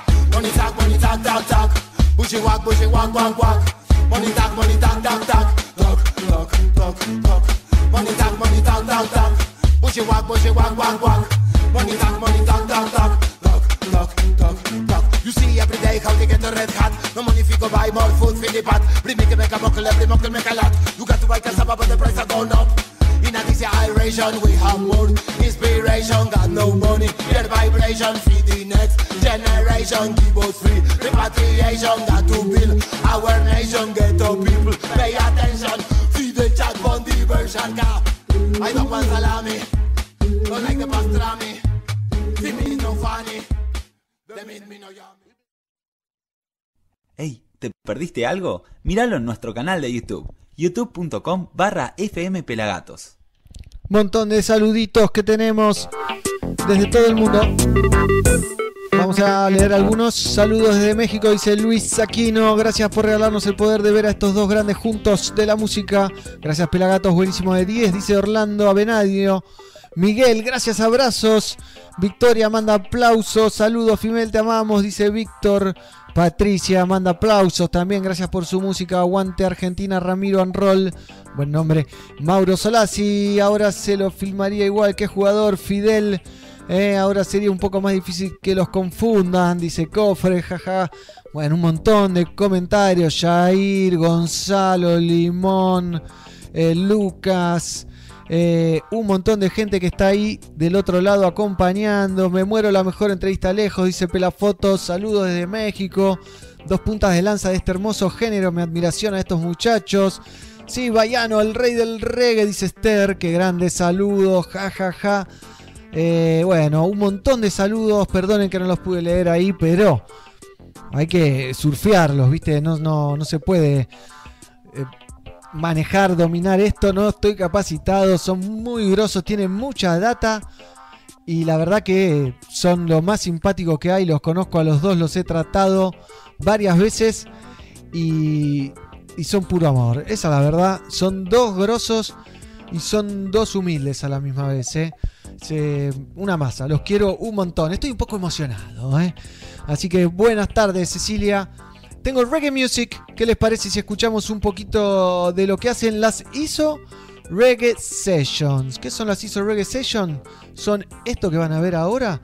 Y después vamos a hablar con Nico Bird, ¿eh? su cantante, bajista, líder, que también va a estar tocando en vivo. Pero miren lo que es esta versión Dubwise de Dub Gonna Come. Esteban Descalzo in the mix.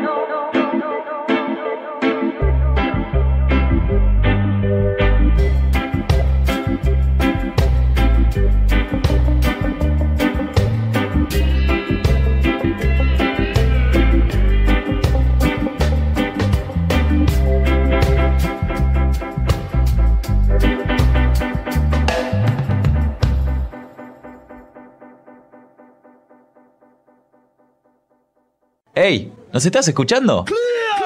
En pelagatos.com.ar Las mejores postales de shows, artistas y todo lo que pasa en el mundo Pelagatos en nuestro Instagram, arroba pelagatosoficial. Continuamos en Somos Pelagatos número 857. eh, no, perdón, 877. 877 programas. Estamos a 23 de programas de llegar a los 900. O sea, alucinante lo que hacen los ISO Reggae Session. Ya estoy comunicándome con Nicolás Ucelo. su líder, su voz, su cara bonita. Ahí estamos entrando en Connection y lo vemos ahí. Se está acomodando, se está acomodando Nico. ¿eh?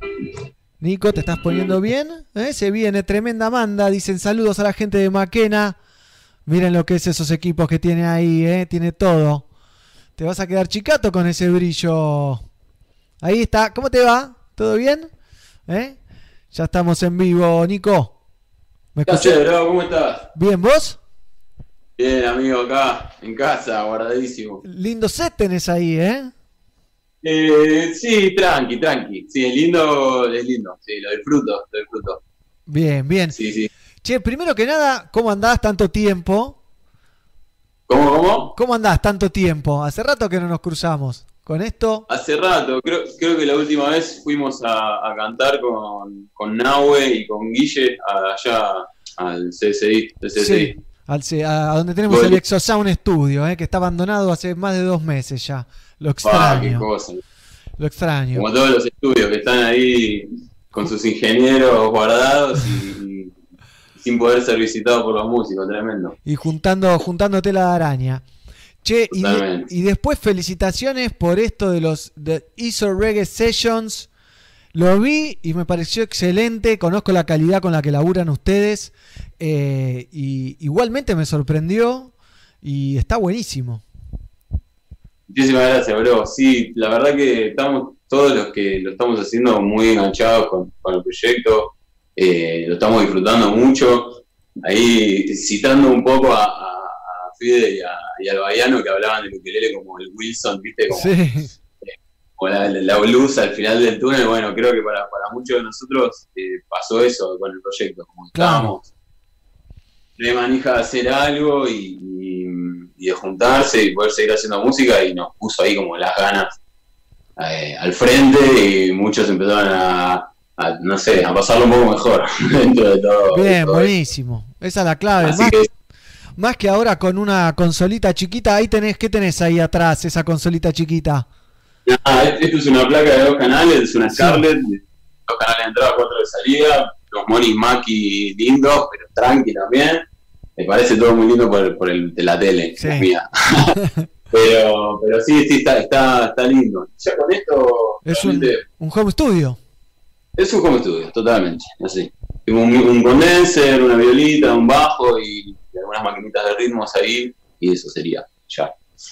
Bien, bien. Y esto, bueno, obviamente lo está grabando cada uno en su casa. Me imagino que se lo pasan a, a Esteban y hace la mezcla. ¿Cómo es el proceso creativo? ¿Cómo es el desarrollo de esto?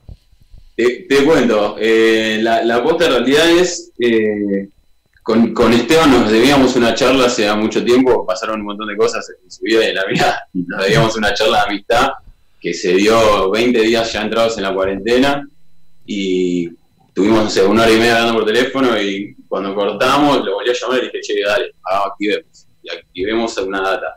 Bien. Y, y a las dos horas teníamos la banda entera. Porque hay- los chabones. Sí, sí, es que fue muy loco cómo te, te das cuenta que de repente la gente tiene tiempo y ganas y Sí. manija para hacer las cosas que generalmente uno no tiene tiempo. Pelmex. este, y mm, nada, dijimos, bueno, ¿por qué no buscamos gente que quiera cantar este estilo, que no sea, que no haya, no se haya visto mucho cantando reggae o rocksteady? Y dijimos, bueno, ya que tenemos el contacto ahí, un- algunos de los pies de la banda son de, de los chicos de Afromama. Eh, yo siempre fui muy fan de, lo- de los cantantes de la Afromama y dijimos, bueno, digamos por acá, salió salió el tema con ese con ese Palacios, eh, Sweet Harmony, después salió Change Gonna Come con José Silveira, que también lo- la conocemos por, por los chicos de la Afro. ¿Cómo canta esa señorita, eh? Impresionante. Uf, saco el sombrero que no uso y, increíble, increíble. Le mandamos un abrazo y un beso a José. Este, y nada, y ahí empezó, se empezó a alimentar el, mo- el motor de las ganas y de invitar gente, de hacer fit. Y bueno, ahora ya hay ocho videos colgados y ahí tengo siete en la compu para que están a punto de estar de ser terminados y un montón más de ideas, así que estamos en una. Bien, En y una tienen, tienen fits con, con otros personajes que no hayan aparecido todavía. Algo Sí, para, sí. para adelantarnos. Te puedo contar, sí, te puedo contar porque la sorpresa va a ser verlo. Los nombres eh, son anecdóticos y, y está buenísimo, pero, pero la sorpresa, aunque te diga quiénes son, no se va a romper. Eh, estamos hablando con, con Kenyatta Gil, muy de Bien. cerca, Asa, eh, ya grabó un tema, eh, los teclados de Desi Gison, tecladista de Culture y, y de Wilders en alguna época. Este, mm, ah, estamos- tenemos palabrado al Bebo Dumont, de Cultura. Crack, total, sacó un temazo hace poco con un video temazo, no puedo parar de escucharlo. Es No puedo parar de escuchar Crónico, es un temazo. Este, bueno, a MC Jona ya se fue un reading para Chile también, así que en cualquier momento estaremos esperando su respuesta. Alto búfalo, ah. Sijona, ¿eh? Te va a mandar algo con humo. Algo lleno de humo te va a mandar. Un genio, un genio, Jona, buen hombre. Así que nada, así, divirtiéndonos con ganas y disfrutando de, de esto que nació así, de, como, un, como, un, como un hongo psicodélico de, de- de la, misma caca salió esto y, y lo estamos disfrutando mucho. Pero está buenísimo, está buenísimo. Y, y tiene una calidad espectacular. Mismo le meten a los videos. ¿Lo estás haciendo todo vos? ¿Quién te está ayudando? Además de los músicos que interpretan, ¿no? Este, bueno, eso. Hacemos una propuesta a, un invitado o invitada de, con, un- con una canción. Ellos nos dicen que si sí o si no, debatimos ahí la canción, me vuelve a mí esa información. Formo una maqueta de, con, una, guitarra acústica, un metrónomo y una voz de referencia. Eso viaja para Esteban, el batero, él graba la batería, me vuelve a mí, eso viaja al mono, al bajista, él graba el bajo, me vuelve a mí, Bien. a una mezclita, después viaja de nuevo para teclados y guitarras, vuelve a mí, a otra mezclita, se manda a los cantantes de los caños, vuelve a mí, mezcla final, a mi hermana con los videos, que la está rompiendo, es la que hace toda la parte de la imagen, Bien. del Instagram, todo. Está lindo, está lindo la gráfica también. Eh, acompaña la calidad de la música. Aguante, shout out, shout out para la gorda. este, y nada, y así termina el proceso bueno, en un- ida y vuelta con mi hermana y con las gráficas y todo, y subir y compartir. Ahí, es, ahí es. Ahí está. Pero eso parece fácil, pero no parece fácil tampoco y es un quilombo terrible. Y más que un montón de horas, pero las tengo, las tengo ahora, así que, que venga. Sí. ya sacaron siete temas y van a sacar ocho más. ¿Ya tienen ocho más en carpeta? Tenemos, sí, sí, no, sí, ocho son, ocho y cuatro más que ya tenemos ahí unos artistas también palabrados, que, que todavía no empezamos las maquetas, pero están ahí los temas flotando. Se viene uno con, con el He-Man, eh, tocando la melódica, Qué bien, y un dub de He-Man también probablemente. qué lindo. Ay, ay, Hay sí, material, sí. ¿no? Estuve, a- el programa pasado, eh, charlé con Petty de Reading y, Oh. y los emparenté con ustedes y le dije, che, no, eh, te vas a sumar y me dijo, si me invitan me prendo de cabeza, me dijo. Así que te mirá, lo vi, está, Así está que invitadísimo. Me, me comentó, me comentó uno de los videos, Petty, le mando un abrazo, un hermano, como lo quiero. Este, sí, sí, lo vamos a invitar, obviamente está invitadísimo. Implícitamente, pero lo voy a hacer oficial y le voy a mandar un mensaje. Che, y esto tiene una búsqueda, además de entretenerse a ustedes, acompañar a la gente y despuntar el vicio musical, productivo, etcétera.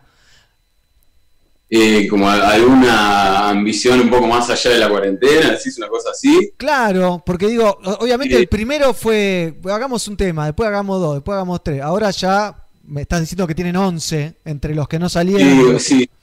En, en un primer momento dijimos, bueno, llegamos hasta los 10 y lo subimos a Spotify y vemos qué pasa, si la cuarentena sigue, si no. Sí. Porque siempre está, está eso como el fantasma, ¿no? De decir, eh, ok, cuando cada uno retome sus actividades y su, y su tiempo deje de ser, deje de ser el dueño de su tiempo, este, obviamente esto lo- siempre flasheo con eso, como hacer un tema en una situación normal, pre-apocalíptica, eh, Claro. por ahí no llegaba un mes y medio, dos meses a hacer un tema. Entonces ya me lo preguntaron, como, che, ¿qué onda? ¿Van a seguir después? Ojalá, ojalá, sigamos, ojalá todo, pero bueno. Al principio Bueno. nos habíamos puesto esa pauta de 10 canciones para subir a Spotify. eh, por lo pronto todavía no llegamos a 10 canciones publicadas. Cuando lo hagamos, efectivamente subir a Spotify bajo el mar- algún marco. Y, y si seguimos teniendo tiempo, seguiremos haciendo temas y subiendo a Spotify. Y bueno, a meterle ahora, a, met- a producir, producir, producir, y después, bueno, tenés tiempo de mezclar, masterizar, hacer el video, pero au- si ya los liberaron, que ojalá sea pronto para todos nosotros, eh, ya tenés el material y puede extenderse en el tiempo mágicamente, ¿no? Totalmente, exacto. Porque Exacto. algo- Sí, sí, fue- fui muy ambicioso, fuimos muy ambiciosos, queríamos sacar un video por semana, porque decimos, bueno, si nos acaba la cuarentena, es ahora o nunca, entonces metimos, metimos, pero sí, pero, pero tenés razón en lo que decís, por ahí eh, acopiar material y acopiar producciones para, para poder mantenerlo en el tiempo, más allá de, de- de cómo se resuelva toda esta situación. Totalmente, totalmente. Che, y estuve hablando con gente de, de otras cosas y, y me decían, hay mucha gente que está produciendo contenido, como ustedes en este caso, que es música, y, y- Sí. y tienen miedo que, en realidad era hablando ayer con Ander Valverde de Green Valley, la banda española, que me decía que, que le parecía que capaz las cosas que se crearon en, en la cuarentena van a quedar manchadas, por decirle de alguna, ma- de alguna manera, con el recuerdo de la cuarentena. Eh, Mirá. ¿te- ¿Tenés a- algún temor al respecto? ¿O te estoy No infundiendo temor? no- Te estoy contagiando No, el no. miedo. me estás, sí, me estás como ahí eh, adoctrinando. No, boludo, eh, qué sé yo. Eh, puede ser, es una, es una forma de, de verlo. Eh, tam- también hay una forma positiva de verlo, como decir, bueno, a pesar de que, de que te- te seguimos teniendo que mantener a nuestra familia, de toda la incertidumbre, de no saber si el día de mañana vamos a tener el mismo trabajo, vamos a poder hacer lo mismo que venimos haciendo durante ya más de 20 años algunos este, toda esa incertidumbre, a pesar de todo ese malestar, los pibes siguen, los pibes y las pibas siguen juntándose a, a hacer música, aunque sea a través de un monitor, Sí. y, y, y eso, como de repente, perdón, me voy a poner medio político por decirlo de alguna manera, pero de repente se está, se está saliendo a la luz eh, lo importante que es el laburo de, de todos nosotros como artistas, y me incluyo también dentro del paquete de trabajadores del espectáculo, que es, el- que es el Ahí otro oficio que yo ahí nos conocimos. es el otro oficio que yo hago eh, a, a la par con ser músico desde hace la misma cantidad de años y, y nada, estábamos muy, muy desamparados y muy olvidados. Somos- fuimos los primeros en cortar y vamos a ser los últimos en volver. Total. Y, y aprovecho este espacio para hacerle acordar a esa gente que, que cree que la cultura y, y la música y todas las artes son en un están en un plano secundario, que, que se acuerden de todos nosotros cuando llegan a su casa y ponen play en Spotify o prenden la radio o ponen la tele, que esa melodía que suena, esa canción que escuchás, hay todo un equipo de laburo atrás y, y que nada, que la gente no se olvide de eso, básicamente. Bien. Nico, vos estaba, ¿en qué estabas laburando antes de todo este quilombo? ¿Estabas tocando en qué bandas? ¿Estabas laburando en qué locales? O, o- Estaba tocando en una banda, un trío de hard rock, se llamaba Carpa, con el Colo Glickman, genio de la guitarra acá, del rock nacional. Este, mm, estaba empezando los ensayos con Onda Vaga. Mirá qué bien. Buena banda, ¿eh? ya- sí, linda banda. Yo estuve de gira con ellos hace, ¿cuánto fue? Un poquito menos de dos años. eh, que nos fuimos un mes a Europa y ya había quedado como bajista, después de los chicos decidieron dejar de tocar y nada, hacía dos meses que estábamos ensayando antes de la cuarentena. Para volver, y- digamos. Te venía el show, faltaba una semana para, para el, Uh. el relanzamiento y bueno, tuvimos que suspender como todos. Eh, y ah, no mucho más musicalmente hablando. Los domingos en Afromama, que eso era como la, la cuota de escenario y de adrenalina que, que siempre necesité. La dosis. la dosis y, y no mucho más. Y laboralmente, bueno, seguí en Maquena, en Lucil, cada tanto, y estaba laburando con Gardelitos, eh, de stage, y con Bantra, la banda de Ferris Díaz Bien. también, Bien. stage, monitores, y sí, y así va la vida. Siempre Bueno, rodeado de miren, música. miren todo lo que hacía este muchacho, todos los diferentes laburos que tiene o que tenía eh, antes de la cuarentena para vivir de lo que le gusta, ¿no? Vivir haciendo música o trabajando para la música. Así es, así es. Y así como... Sí, hay muchos que no, no tienen la misma suerte que yo y que por ahí son músicos y son dentistas. Claro. Mi amigo Andrés Castro, un abrazo para él, que lo quiero. Este, y así como hay un montón de casos, to- por no decir todos los casos, de los que somos artistas que no somos, que no estamos consagrados ni, ni nada, que, y mismo muchos de los consagrados también, que tenemos que hacer otras cosas para, Total. Pero esto no es, no es historia, no es historia nueva, no, es- no es pan caliente lo que estoy diciendo, esto es así de siempre, de siempre. Sí, pero está la imaginación eh, común de, de, de- de- nada, viste, oh, viste, es músico, toca ahí y ya está. Y nada que ver, la reman en, en chocolate amargo, duro, y, y ahora más, y ahora más todavía. eh. Sí, totalmente. Pero bueno, Totalmente, pero- pero vamos, vamos a ver cómo. El otro día leí algo que es- yo no quiero pensar en que las cosas van a volver a la normalidad, sino con que van a ser distintas. De alguna manera, para bien o para mal. No, no, no flasheo con él, ojalá vuelva toda la normalidad. Es tipo, no, pará. aprendamos algo de todo esto, por favor. Lo que sea que haya que aprender, aprendámoslo Ojalá. ya. Pienso lo mismo, algo bueno tiene que salir de todo esto. Y algo bueno que sale son las ISO Reggae Sessions, que es algo súper positivo, que crisis igual oportunidad, y la han aprovechado, creo, y le han sacado el jugo con, con buen sabor encima, ¿no? Eh, gracias, bro, gracias.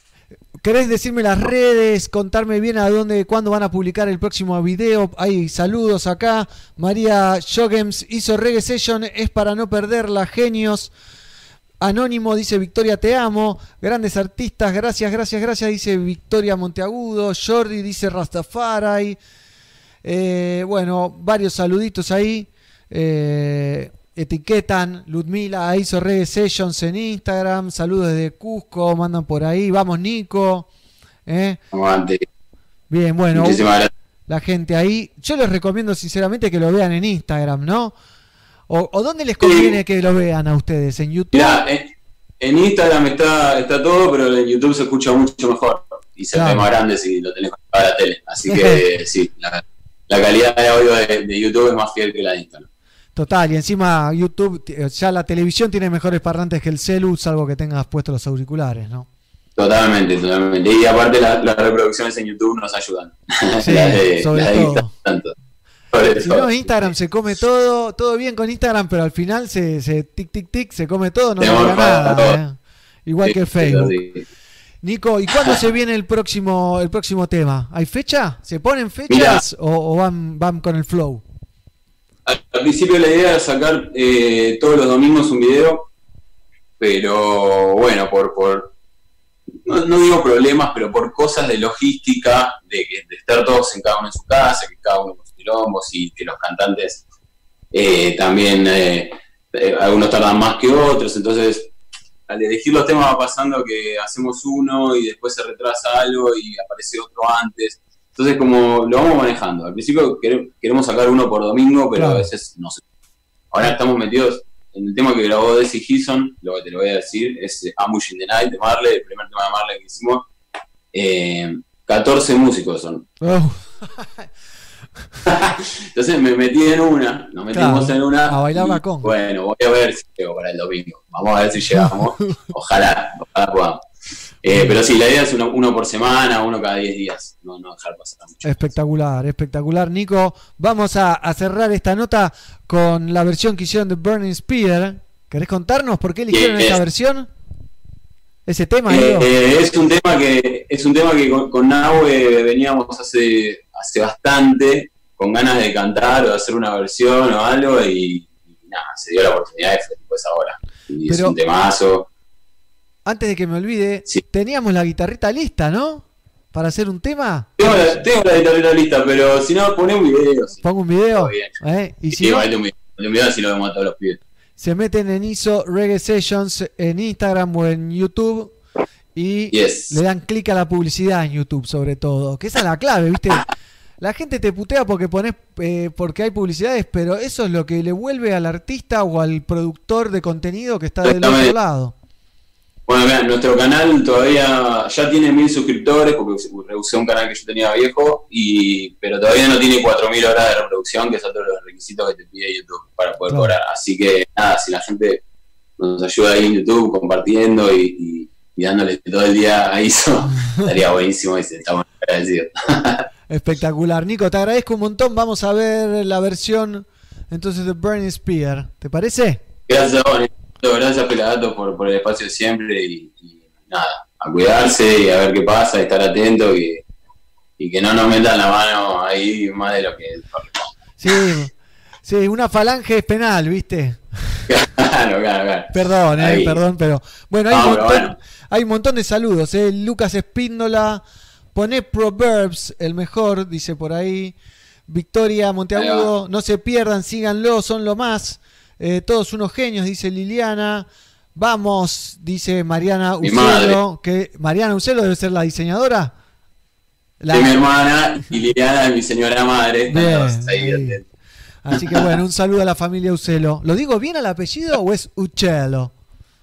Uccello, está, perfecto. Como lo dice usted, que es pájaro en, en italiano, Ah, por eso mismo, que, por eso el beer también.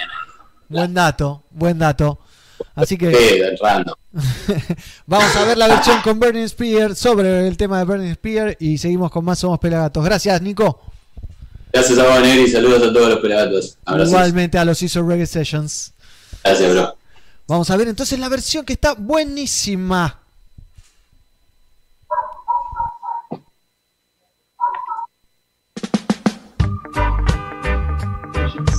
Gracias, bro. Vamos a ver entonces la versión.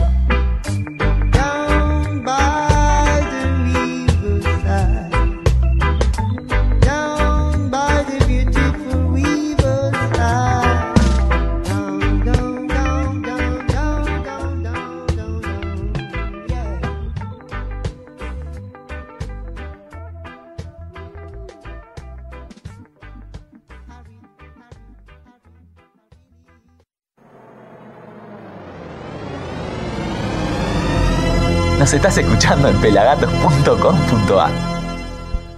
Así es, así es, y seguimos en vivo hasta las 17 horas. Todavía nos falta repasar la visita de los Congos en el año 2018, 24 de mayo. Tocaban en el Instituto Club, lo filmamos entero a cinco cámaras, audio de consola.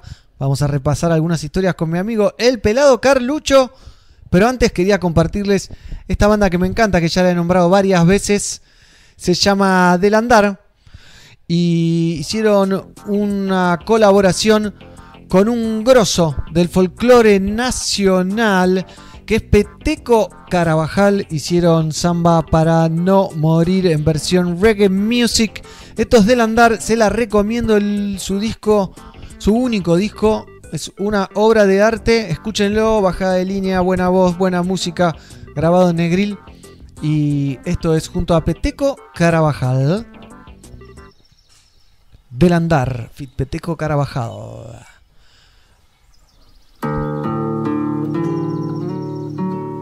YouTube, no me lo que es, por favor.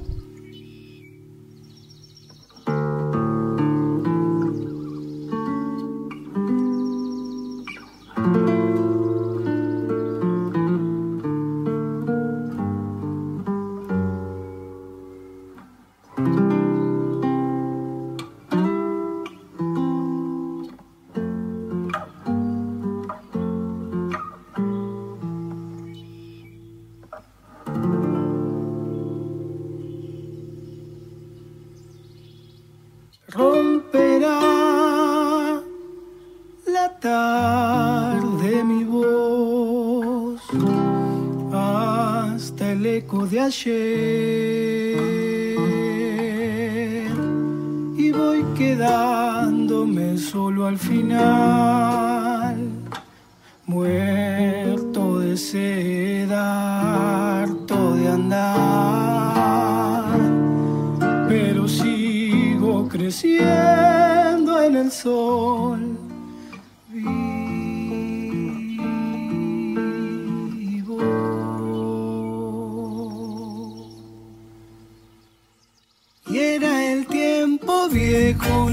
Flor, la madera frutal. Y luego el hacha se puso a golpear, verse caer, solo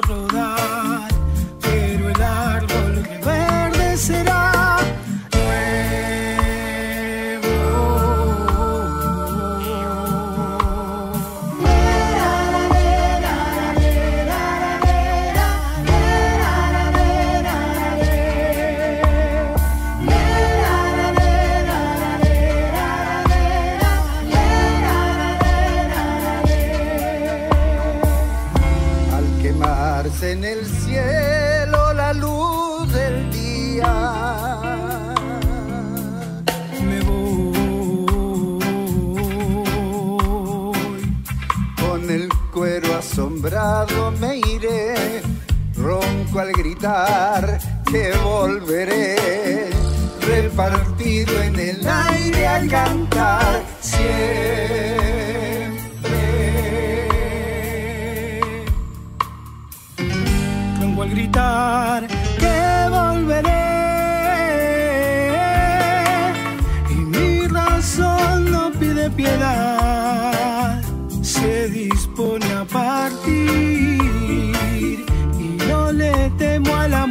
la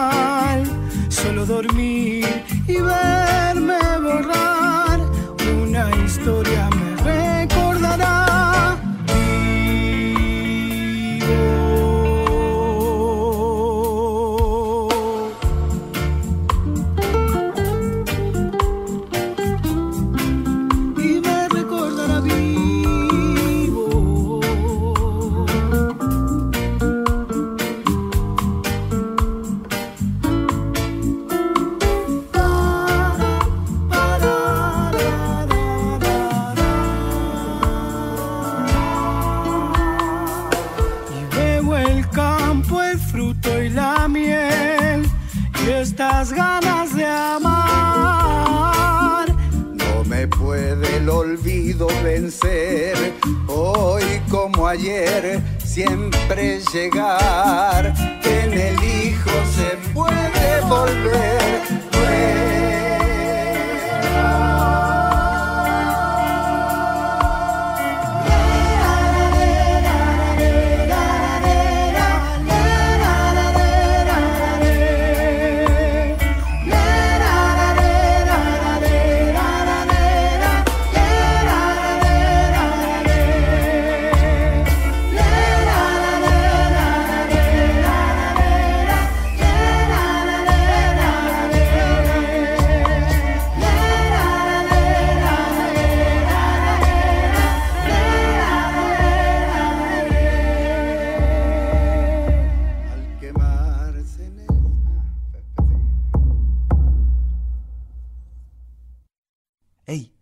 Algo? Míralo en nuestro canal de YouTube, youtube.com barra fmpelagatos.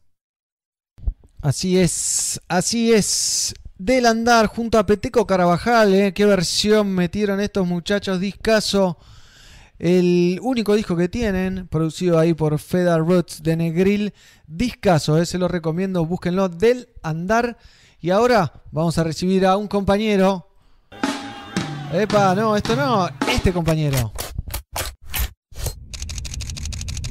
En la era Instagram, las imágenes lo son todo. El ojo del reggae le pone su lente a la música. Seguilo, arroba pelafotos. Arroba Pela Fotos, ¿cómo te va?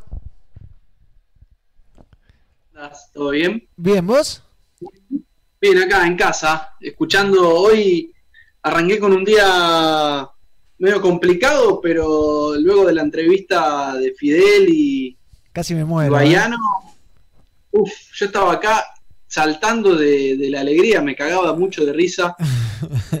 Lindo, ¿no? Lo bueno de la tecnología, que nos acerca a alguien que está en México y alguien que está acá en Argentina, ¿no? Para todo el mundo. Sí, que- y lo podemos retransmitir encima, que es una locura. Acá nos preguntan, Pela, ¿todavía habrá chances de que Burning Spear pise nuestro querido país? Pregunta el cofre psicodélico. Y según lo que sé, él ya no hace giras internacionales. Así que. Está semi retirado. Semi retirado, dicen. Te voy a acercar un poquito la cámara porque estoy más lejos que nunca. Bien, pero lo que nos compete hoy con el Pela, vamos a charlar un rato, recordar un poco la visita de los Congos, que lo tengo ahí al póster. Ah, estoy moviendo la cámara equivocada igual, pero lo tengo ahí al póster, no sé si lo ven. ¿eh? Jueves 24 de mayo, desde Jamaica, por primera vez en la Argentina, de Congos. Esto fue en Niceto, un 24 de mayo, un jueves, me acuerdo que el viernes era feriado. Y Sí. un lujazo, un lujazo que nos dio. Lujazo. Tremendo, negro. ¿Y cómo, cómo olvidar cuando dijimos, che, hay que ir a buscarlos? Bueno, ¿qué hacemos? Ponemos un, un, un transfer, lo- le mandamos un transfer que lo vayan a buscar. Y ya los números no daban. No daba. Entonces dijimos, Y estaba lleno. Pará, y ya se había vendido todo. vendió todo y, ya, y los números ya no daban. Pero bueno, esto es cultural, lo hacemos porque nos gusta también, ¿no? Total, total. Así y, que, y dijimos, bueno, vamos nosotros a buscarlos. totalmente. Pues sí. Un auto cada uno. Yo saqué la sillita de mi hija y nos fuimos a Aeroparque a buscar a los congos que venían de Chile, entonces llegaban a Aeroparque. Y, y estuvimos ahí, que los esperamos como una hora, una hora y media. Tardaron en salir los viejitos, ¿o no? Voy a ponerme, voy a, ponerme a tono con la anécdota, acá con un, un chiquitín. ¿Quiénes viajaron en tu auto, Pela? De, fuimos porque fuimos de, de- fuimos del aeroparque al hotel, ¿no? Ahí Fuimos al aeroparque al hotel. Previo a eso, los tuvimos que esperar. Imagínate, esperábamos a cuatro morenos, rastas viejos, en aeroparque adentro. Viste, no sabíamos, no venían, no venían, no venían. Nosotros con los bolsillos llenos de cosas y los perros que nos pasaban cerca, me Sí, acuerdo. los perros claro, nosotros habíamos llevado regalitos. Regalitos para, para ellos y esperando que llegaran nos pasaban los perros por atrás, nosotros muy asustados. Es verdad, Porque teníamos, teníamos todo encima, me acuerdo, ¿te acordás, negro? Sí, sí. Y, y llegaron y de ahí nos embarcamos eh, a basta de todo, al programa del señor Matías Martín. Claro, fue directamente, fue directamente que nos fuimos directo a Basta de Todo Radio Metro, eh, previa parada, previa parada, eh, para comprarles comida a los muchachos, eh, que frenamos en, en- en un restaurante que vendía eh, pescado, ¿te acordás? Cosa, que nunca pudimos hacer porque dijo, estamos cerrados o ya no tenemos más. Algo sí, así. algo así. Y, y nos fuimos directo. Y me acuerdo que frenamos en la puerta de un restaurante ahí perdido por Belgrano. Y, y había un mozo limpiando una mesa y me dice, estos son los negros que van para el programa de Matías Martín, ¿no? Y le digo, sí. Y la bola se había, era tan grosso, tan grosso son, eh, o tanta gente los escucha ahí a, Matías Martín, a todo su equipo de Basta de Todos, que le agradecemos, que están al aire ahora, eh, que ya sabían quiénes eran, ¿viste? Se había armado alto Bartolito, porque los de los de Basta de Todo habían colgado en Twitter que habían pensado que era otra banda. Sí, que era que era Congos. Congos, una banda sudafricana, Sí, creo algo que es, así, de, música electrónica. Y me acuerdo que amigos me llamaban preocupados por este tema. Y yo les decía, no, muchachos, eh, yo lo vengo hablando de esto hace tres meses que vengo gestionando esta nota. Les pasé toda la información. Y, y cuando llegamos, bueno, cosas que pasan ahí. Y la gente me acuerdo que los puteaba por Twitter, eh, no saben nada, no sé qué. Y después, bueno, fuimos ahí, nos atendieron como reyes, nos dieron de morfar, nos dieron de tomar, Seguían sin comer, ¿te acordás? seguían sin comer ahí. Pero ¿qué pasó? Tenían sandwichitos de, de salmón, eran, ¿no? Para Sí, les, convidarle. habían, les- les habían dejado de catering unos sanguchitos de unos bagels de salmón rosado con queso brie y Filadelfia. Total. Y bueno, se los ofrecimos, ellos querían tomar un té, les ofrecimos un té, les llevamos la comida, pero dijeron, no, no, que no comían pan. Es verdad. Entonces les sacamos el pan. Eh, me acuerdo que fui hasta la cocina, había un, un cuchillito de, de plástico, Sí, no había mucho. Le saqué el queso brie, el Filadelfia, le saqué todo, se lo llevé de vuelta, me dice, no, por favor, cocinalos. Claro, cocina. ¿Cómo lo cocino? Había un microondas. Dije, bueno, hay un microondas, lo voy a cocinar. Y cuando me estaba yendo a la cocina de vuelta, todo esto esperando que les den paso al estudio, el señor Ashanti Roy, una persona de 74 años en aquella época, Sí. me dice, esperá, esperá, me dice, esperá. Eh, ponele ajo, Garlic, garlic, please. garlic, please, y saca una cabeza de ajo del bolsillo, una persona que acababa de bajar un avión, venía con una cabeza de ajo en el bolsillo, y se saca el otro, please, please, and put pepper, y saca un sobrecito de pimienta, cortadito, cerrado con cinta, que ya lo habían usado. Eh, y, y fui y les cociné en el microondas. Yo encontré, habían tomado té con limón a la mañana ahí en la radio, en la cocina de metro encontré limón, así que le piqué unos ajos con el cuchillito de plástico, le puse pimienta, le puse un poco de limón, cinco minutos en microondas y le llevé el salmoncito cocinado ahí. Me acuerdo, qué Lo disfrutaron, eh. Lo disfrutaron y. cómo. Me acuerdo que antes de que toquen en el estadio, en el estadio, en el estudio Cerati, eh, hab- habían traído pistas para que, para que canten lo- los congos. Y, y Sí. Cedric no quería, Cedric no quería porque decía que tenía un poco la, voz- la voz cascada. Y a- el productor del programa me puso una caripela, ¿viste? Y creo que le pedí de rodillas a Cedric que canten. Y al final cantaron, si no me equivoco, dos o tres temas. Eh, Exactamente. me acuerdo de transmitirlo en vivo por el Instagram, cuando no era común para todo el mundo estar haciendo lives, fue hace dos años. Eh, y la gente nos... El lagarto siempre, siempre marcando tendencia, ¿no? Sí, por supuesto. Y la gente nos puteaba por haberlo llevado a, a basta de todo a los, a los congos. Qué loco, ¿no? Qué loco. Y yo decía, pero con esto hemos plantado bandera, llevamos una banda que tocaba con Marley a tocar al programa número uno de reggae, tendrían que estar agradecidos. Pero bueno, cada loco Al con programa su... número uno de la radio en Argentina y que lo escucharon un montón de gente que, que no conocía nada de reggae. Millones de personas, olvídate. Para la gente eso es lo más lindo que puede pasar. Entiéndanlo como que es la búsqueda cultural que tenemos nosotros en, en Pelagatos, es, es parte de eso, ¿no? Llevar el mensaje a través de la música. Claro, y obvio, a nosotros nos convenía mucho más llevarlos a nuestro estudio, sacarle fotitos en el Exosound Studio, pero al, al show y al, y al reggae music le convenía mucho más. Piensen que estaba agotado, ¿eh? creo que quedaban, que yo creo 50 entradas o algo así de mil. eh, y, pero llevarlos ahí era como ponerle un broche de oro a, la cosa, ¿viste? Que se escuche Sí, en todo era el país. entrar, era hacerlos entrar por, por, por, un, por la alfombra roja ya, porque ya Total. venían de un lugar con mucha difusión. Total, total, total. Tengo preparado para ver primero Ark of the Covenant. ¿eh? Tremendo. Con Rice and Beans y toda esa banda increíble. Así que, Recor- recordemos- recordémoslo, negro.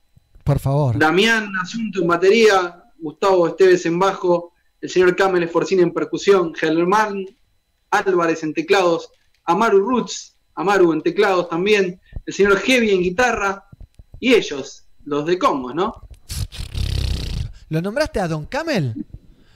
Lo nombraron Camel, por favor, ahí en percusiones. Y recuerdo antes de que tires esto, que cuando llegan, llegan, lo llevamos a de todo, después lo llevamos al hotel, volvimos a Niceto, Sí. estaban acomodando todo, volvimos a buscarlos al hotel, los llevamos a Niceto, probaron un tema, o medio tema de uno y medio tema de otro, y los Congos dijeron, listo, listo, ya está, Ya está, suenan bien. ya está, suenan bien, suenan genial, listo, ya está. Recordemos Así que, que fue- Cedric había tocado con la mayoría en el show anterior que habíamos hecho en 2017 en el Centro Cultural San Isidro, ¿no?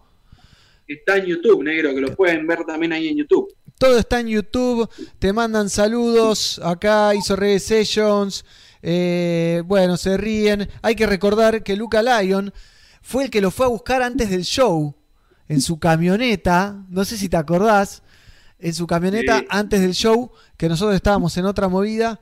Pero bueno, vamos a ver Ark of the, of the Covenant con The Congos, con Rice and Beans y esa selección de músicos. Y después tenemos un par de anécdotas más de cómo la gente le regalaba cogollos, le tiraba cogollos por la ventana del auto, más o menos. Pero vamos a ver un poco de reggae music y seguimos con eh, esta charla con el pelado Carlucho.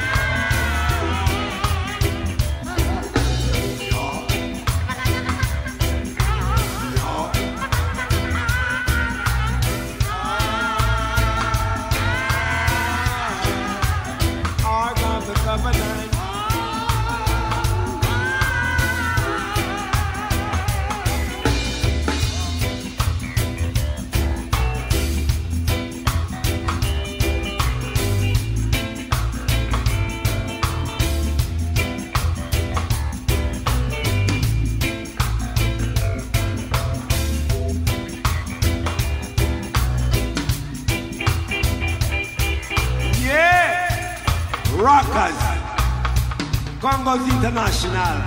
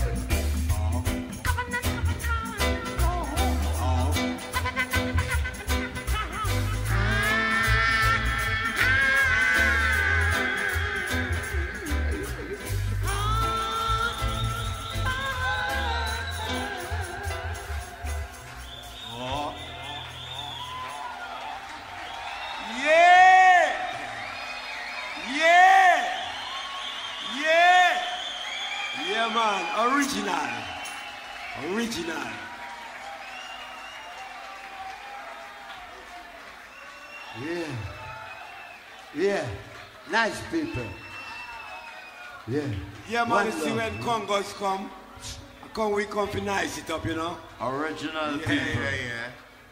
Why not? Revolutionary people. Rastafari people.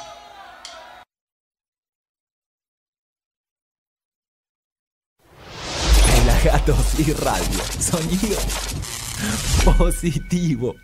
Positivo en serio. Qué lindo, qué bueno, qué lindo todo esto que pasó con The Congos. Qué bueno que quedaron los videos, lo pueden ver al show completo en nuestro canal de YouTube. ¿Eh? Un Muy- golazo. Muy bueno, negro. Muy bueno, negro. La verdad que quedó genial ese video. Sí, Muy me- lindo. Sí, me fui corriendo a buscar mi colección de vinilos, mirá, de los Congos. Tengo dos. Tengo este. Vamos. Fist. ¿eh? Discaso. Discaso. ¿eh? Discaso. Y el clásico, no tengo lugar ya. Me agité porque fui corriendo, ¿viste? Heart of the Congo firmado por todos. ¿eh? Qué lindo. Es una belleza. ¿eh? Firmado por todos, no, en realidad por Cedric Maiton y Roy Johnson. Me dio vergüenza hacérselo fi- firmar a los que no estaban. es como decir, che, firmame la camiseta del campeón mundial 86 y le pedís a Messi, ¿viste? Nada que ver. ¿Qué te iba a decir? Y, y aparte, los tipos son gente grande, Sí. no son jovencitos. No. Pero tienen una energía. Cedric es descollante la energía que tiene. Sí. eh, pero todos tienen más de 70 años y la verdad que se bancaron un rock and roll de un día, porque le contamos a la gente que vinieron por un día.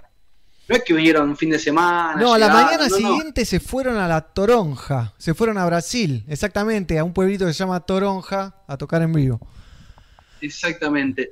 Y venían bueno, de tocar en Chile. Y venían de tocar en Chile la noche anterior. Y tienen 70 para arriba, ¿eh? Y tenían, el más chico en esa época tenía se- 71. Mirá, el más chico.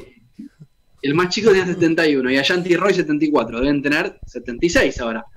Eh, contemporáneos de Marley, ¿está? Sí. Eso como para que, se tenga en cuenta. Cuando iba a salir el primer disco de The Congos, Claro. no recuerdo bien, eh, bueno, es Heart of the Congos, pero no recuerdo cuál era el disco de Marley que estaba saliendo y atrasaron la salida del disco porque los hacía la- los la lanzaban por el mismo lugar. Atrasaron la salida del disco de Congos para que saliera Exodus, creo que es. Sí, creo que es Marley. Mirá, te leo acá atrás, te estoy mostrando, pero te leo. Recorded at Black Ark Studios. Mis- Mixed by Lee Scratch Paris. Tranca. Más o menos, ¿eh? producido por los Congos. Y te leo. eh, ¿Te dice, te dice la backing ahí? ¿Te Sí. dice la backing? ¿Te leo? Dale. En el bajo tenemos a Boris Gardiner y W. Wright. Después la guitarra eh, líder, Ernest Wrangling, más o menos. Más o menos. La guitarra rítmica, Robert Billy Johnson.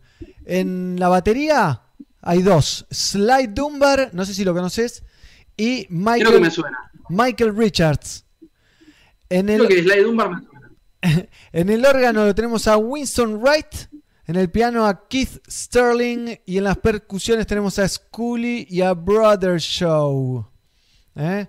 Cool, mirá, Mirá, y le agradece special thanks to Meditation, Watty Bennett, Candy Mackenzie for the backing voices. ¿eh? Este disco Vamos, es, es una obra de arte del reggae jamaiquino, uno de los mejores discos de reggae que hay en el mundo. Tira- tirate, ¿qué, qué temas tiene? ¿Qué, tiene? ¿Qué temas tiene? Fisherman, Congoman, Open Up the Gate, temazo. Open Up the Gate, temazo. Eh, Children Crying, La La La, Bam Bam. Can't, ese es del lado 1. Del lado 2, Can't Come On In. Sodom and Gomorrow, temazo. Sí. The Ground Thing, Ark of the Covenant y Solid Foundation. Impresionante, te digo. Este disco lo he escuchado. Le he cavado los surcos, ¿eh? Increíble, te Quiero digo. backing vocal en, mirá, nos tira Mighty Roots, que Gregory Isaacs es el backing vocal en La La Lam Bam Bam. Mirá, estamos hablando de, de lo mejor, de lo mejor del, del reggae roots, ¿no? Eh, sin exagerar, sin exagerar. O sea, estaba viendo si tenía Open Up the Gates, pero no lo tengo en el show que tocaron. Tengo Chain Gang, tengo Fisherman, tengo Ah, esa. Fisherman para, para cerrar, Chain Gang ahora. Chain Gang ahora y cerramos con Fisherman, un clásico. Sí. Y bueno, vamos a ver a los. Congos en vivo.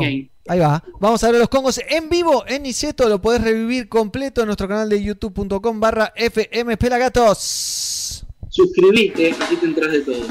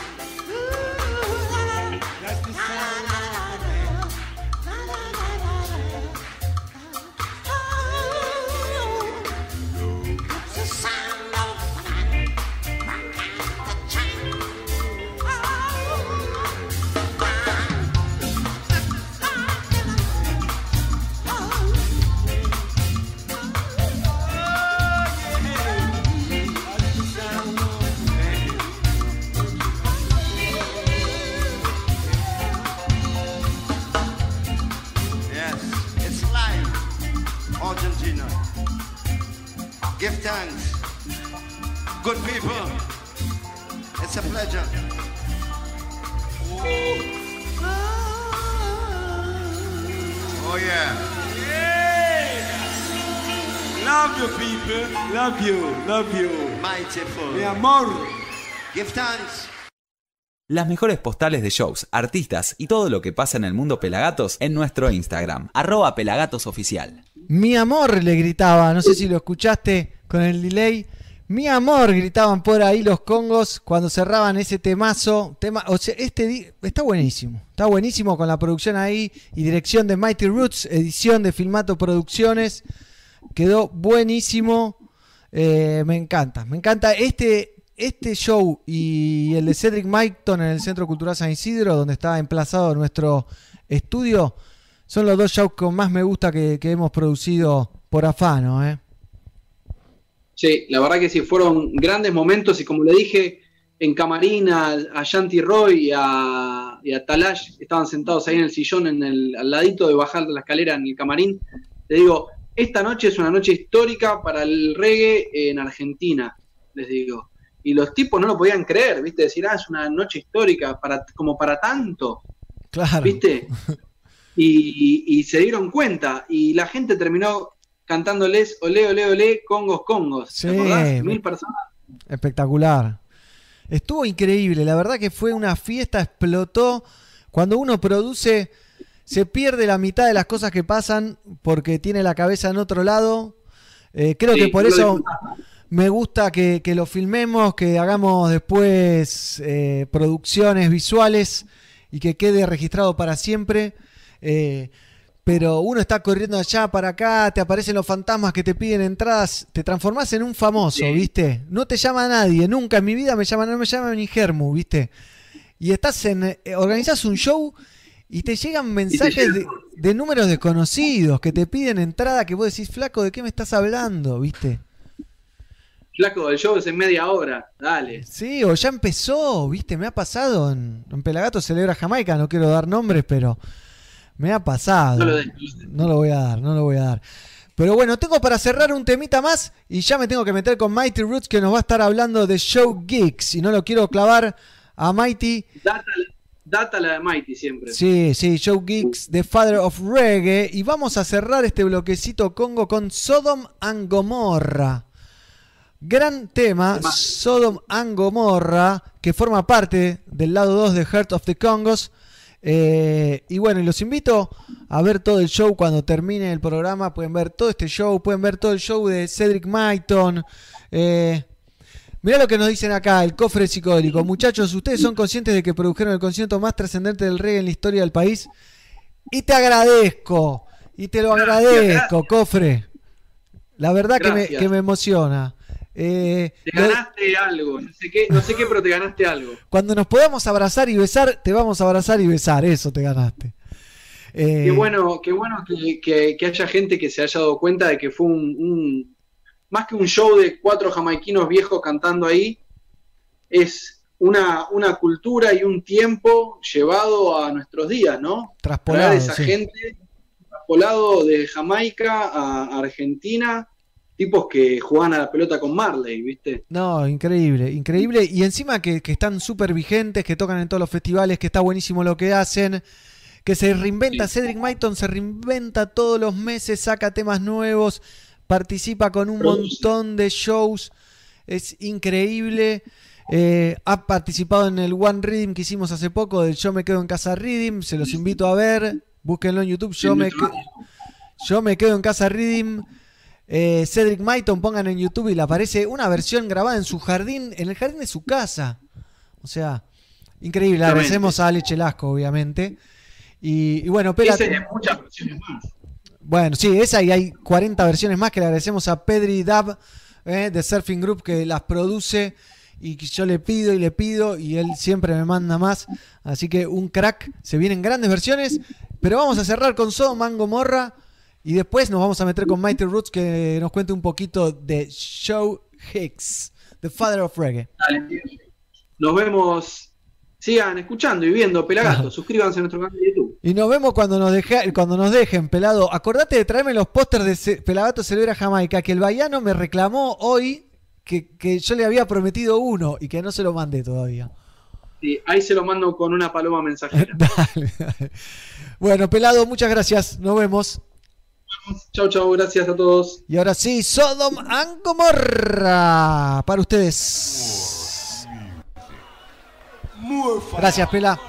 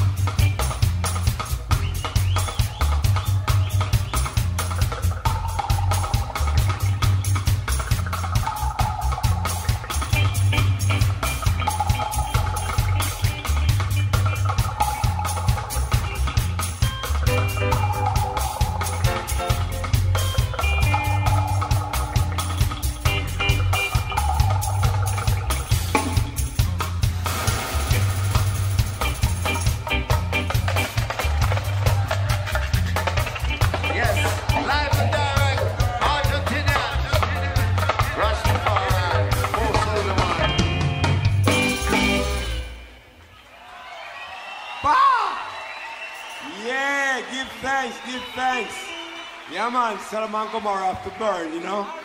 Yeah. Yeah, yeah, yeah, yeah.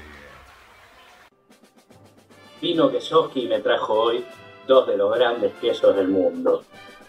Una raclette y un parmesano. La raclette que por lo general viene en una horma de 5 kilos, en este caso es de Suipacha, y el parmesano que nace de una horma de unos 15 kilos más o menos, de Trenkelauter. La raclette, su origen es Suiza, que también tiene su raclette Francia.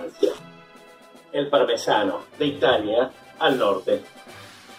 Como te dije antes, viene Kesoski y te los trae. Eh, parmesano. ¡Qué raclette! Mm. Mm. Mm. Mm. Vos también podés pedir queso a tu casa. ¿Conoces a Kesoski? Yo sí.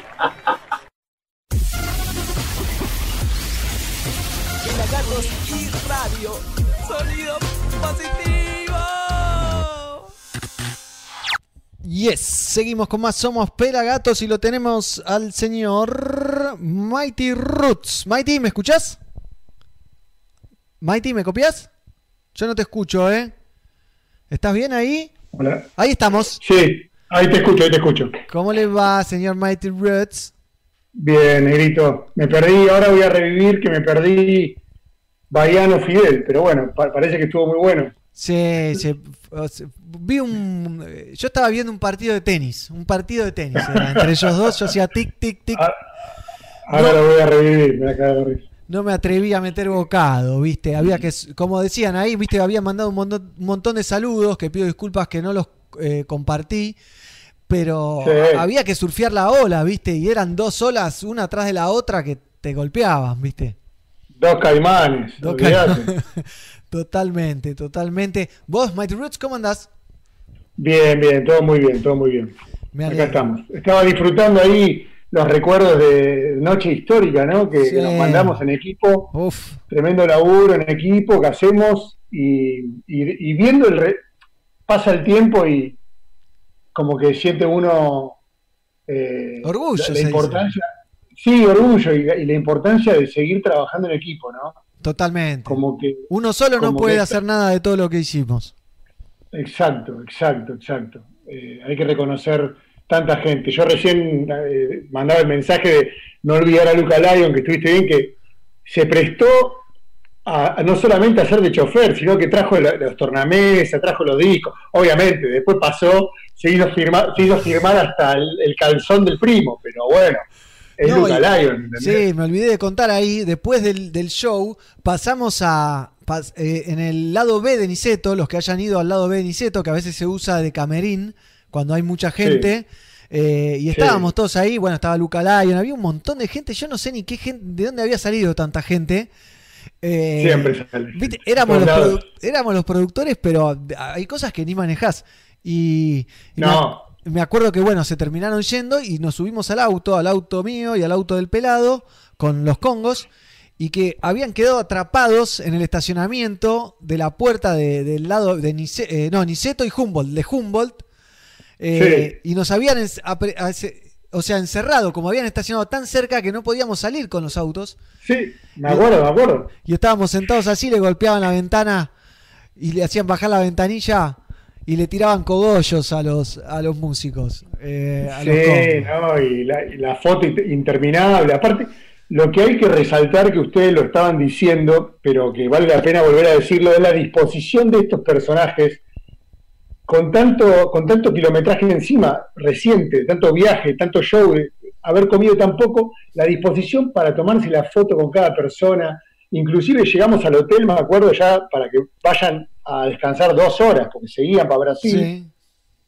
y, y seguían charlando con nosotros en el, en el lobby, firmando lo que le diéramos para firmar, los tipos, una disposición, o sea, Ejemplo, Para mí ejemplo. esa la- Ahí firmaron la, ese. grande- la grandeza de los grandes de verdad es la sencillez. Totalmente. Con la, y, eh, o sea, ya lo habíamos visto un tiempo atrás, con el año anterior con, con Cedric, y lo vemos también en muchos de nuestros talentos nacionales, ¿no? Total. La sencillez y la grandeza. Yo creo que Baiano, para Fidel, Guille, No, Néstor. y los músicos. Los músicos, los todos. músicos trabajando meses previos al show para que quede todo, mejor dicho, porque aparte imagínate estar en, eh, con esa presión, ser la backing band de, de estos artistas y que Cedric se le daba la gana de rebobinar la canción como en un sound system, porque esa es la cultura de ellos. Sí.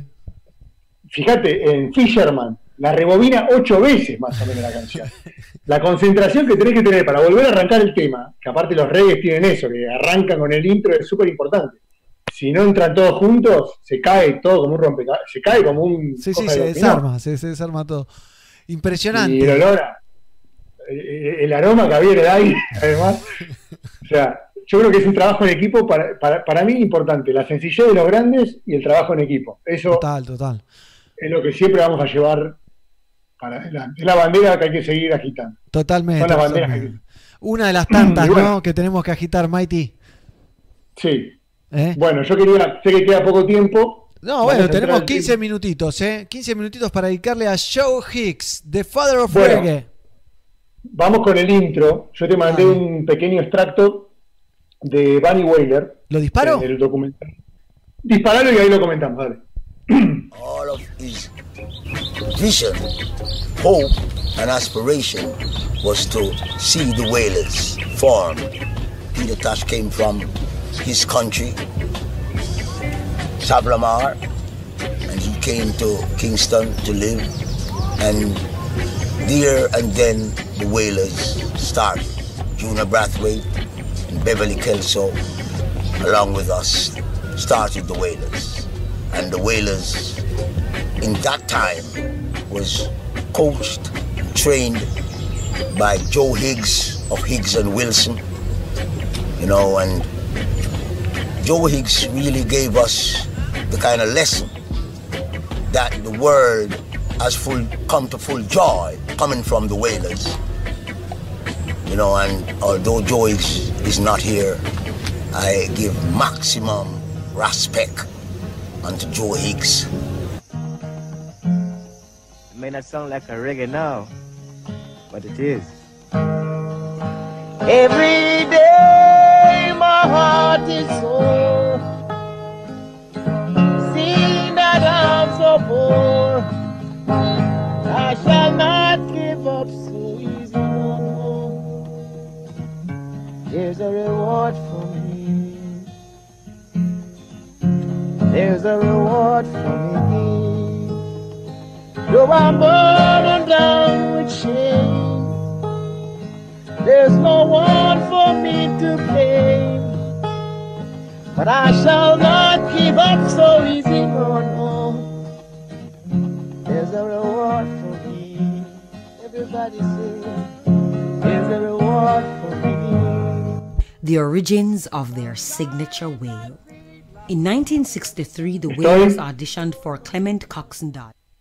¿Terminó el clipcito ahí? Sí, qué, qué bien, ¿eh? Los que no hablan, los que no hablan inglés no habrán entendido, pero Bunny Waller elogiaba en extremo a Joe Hicks y le agradecía casi haberles creado los arreglos vocales, ¿no? Entrenado. Sí, básicamente esto es un extracto de un documental que ya recomendamos, que lo volvemos a recomendar, que se llama El hombre de corazón negro, como el primer disco solista de Bunny Wailer, de Black Heart Man.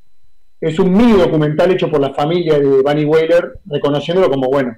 Hecho Es este el- año, ¿no? Sí, de hecho, hoy, hoy el título de Joe Hicks es el papá del reggae, el abuelo del reggae. Hoy ese título lo tiene el hombre corazón negro, Bunny Wailer, porque está vivo todavía y de muchos que ya no están de esa época. Claro. Te vamos a context- contextualizar un poquito. Yo estuve haciendo investigación para, para poder hablar sobre Joe Hicks.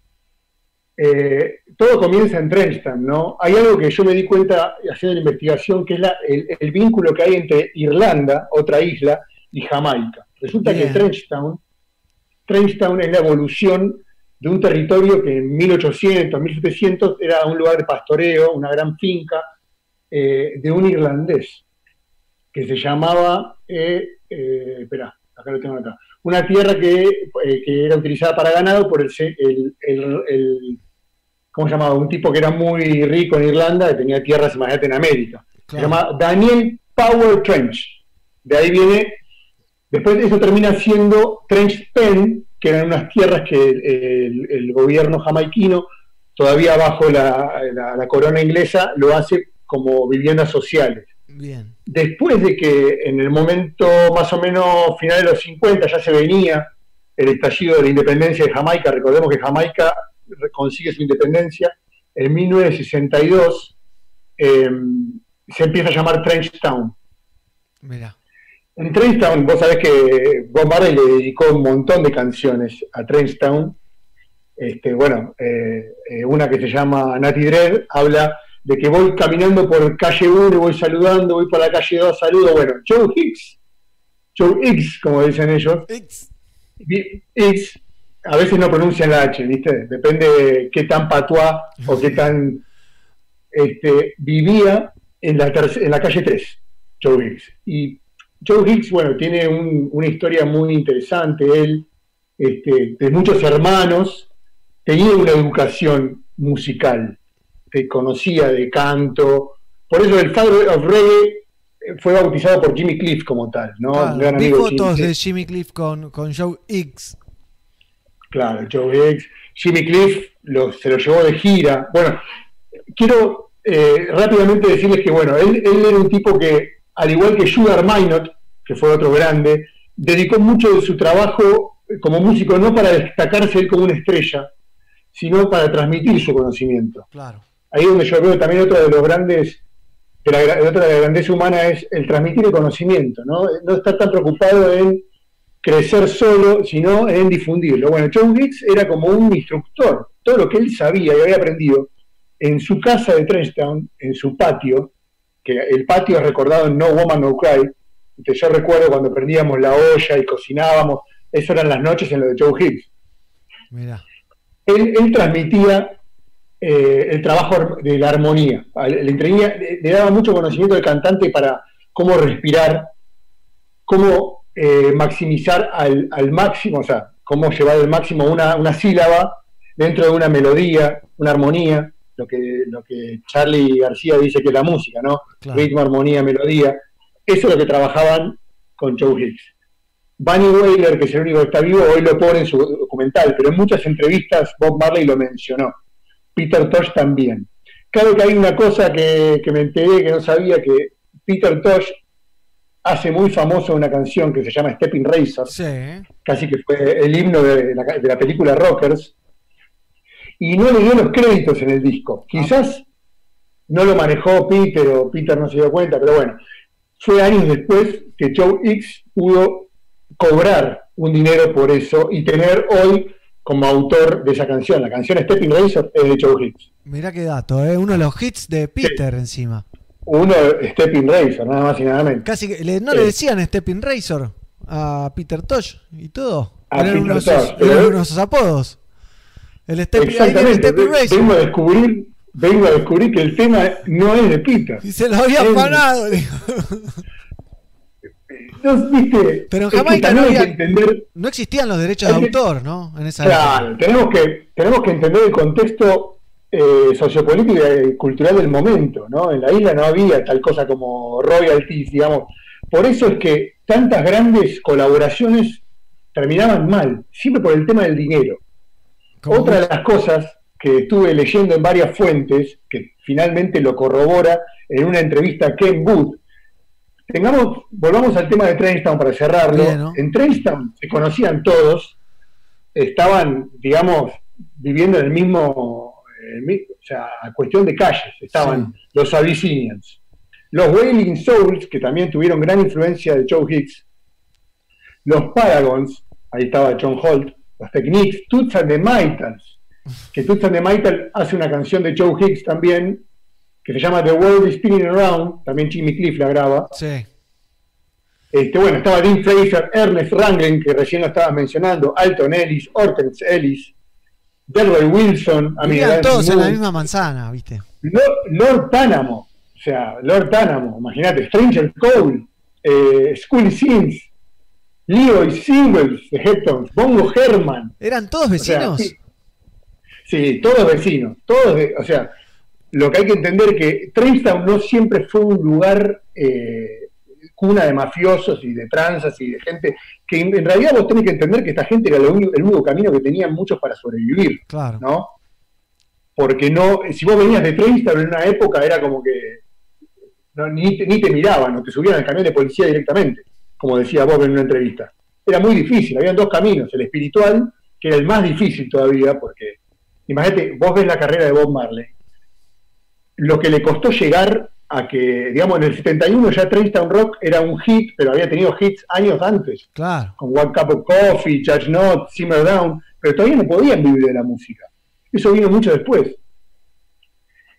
De hecho, volvamos a Trenchtown, es en el, en el patio de Joe Hicks que se conocen Bunny Wailer, Peter, eh, Bob Marley con Peter Tosh. Claro. Los presenta Joe Hicks para Barry. Wheeler y, Pete- y Bob vivían juntos porque sus padres este, convivían. Claro, porque la mamá de Bob estaba en ese momento juntada con el papá de Bunny. Comiéndose al papá de Bunny, digamos. Convivían, entonces eran como medios hermanos. Una tarde van al, al- al patio de Joe Hicks, donde se fumaba, se tocaba, ahí estaba Mortimer Plano, uno de los elders reconocidos en la historia como ser uno de los precursores. Vos tenés que entender que toda esta gente ahí en eran como el movimiento rasta, rebelde, que obviamente convivían con los maleantes, eran root boys, pero eran rastas, ¿entendés? Eran los primeros rastas que no era fácil en esa época. Hoy, viste, el dreadlock es una moda. En ese momento era un estandarte. Tener rasta era ser muy rebelde, o sea, directamente no te dejaban subir de colectivo, no tenías trabajo, si vos mantenías tu fe rasta, era una cosa muy difícil de llevar. Te pegaba la policía. Joe Hicks había sido golpeado por la policía en varias, eh, porque la policía entraba a los asentamientos rasta Y ahí te cagaban, todos, te sí. cagaban a trompadas directamente. Te veían con porro, como Bunny Wailer estuvo preso también. Bueno, Joe Hicks era uno de los instructores, un es considerado el mentor, el papá del reggae, no por nada, porque él tenía la capacidad de instruir. Los presentó a Peter con Bunny and Bob, era, era mentor de Jimmy Cliff, Bien. o sea, Jimmy Cliff, después Jimmy Cliff fue el que en Studio One lo escuchó cantar a Bobby y le dio la oportunidad, una segunda oportunidad. Porque al principio Coxon Dodd no se fiaba mucho de los rastas, no le gustaba mucho el, el que andaba fumando. Después terminó siendo Coxon Dodd, yo creo que más que por una decisión económica, ¿no? Se dio cuenta que había un negocio ahí. El único que en ese momento, recordemos que en la isla estaba Prince Buster, Treasure Isle de Duke Reed y Studio One de Coxon Dodd, eran los tres grandes sellos Sí. donde vos tenías una oportunidad de grabar y hacerte escuchar. Sí, todos los domingos se juntaban ahí, hacían fila e iban haciendo, presentándose. Bueno, Joe Hicks tuvo su, su hit, Money O, O, porque Joe Hicks eh, tenía una dupla que se llamaba eh, Hicks, Hicks and Wilson. Era un dúo muy conocido. Es considerado como el primer super dúo de la isla, ¿no? Eh, después, bueno, eh, Roy Wilson, la dupla de, de- de Joe Hicks, se fue a vivir a Estados Unidos. Joe Hicks quedó solo, pero grabó con Coxon Dodd eh, There's a Reward for Me. Hay una recompensa para mí, que mágica. Esa canción está en su primer disco. Se llama el disco eh, Life of a Contradiction. La vida como una contradicción. Acá yo quiero compartirles una escritura Por favor, de adelante. Roger, de Roger Stephens. Roger Stephens fue el. Es. Es, perdón, es el biógrafo número uno de Bob Marley. Es el tipo que más archivo tiene de Bob Marley, amigo de nuestro queridísimo Don Camel. Don Sí. Camel estuvo en su casa, en Los Ángeles, creo que es. Y de hecho, en The Final Battle, el prólogo es escrito por Roger Stephens. Voy a compartir unas palabras de Roger Stephens, que estuvo trabajando en los últimos 20 años de vida de, de Joe Hicks, haciendo un trabajo que todavía no vio la luz sobre la vida de Joe Hicks. Cuando Joe Hicks muere, en diciembre del 99, Roger Stephen publica lo siguiente. Una de las fuerzas más influyente- influyentes del reggae. Joe realmente vivió una vida de contradicción. De ahí el título de su primer disco.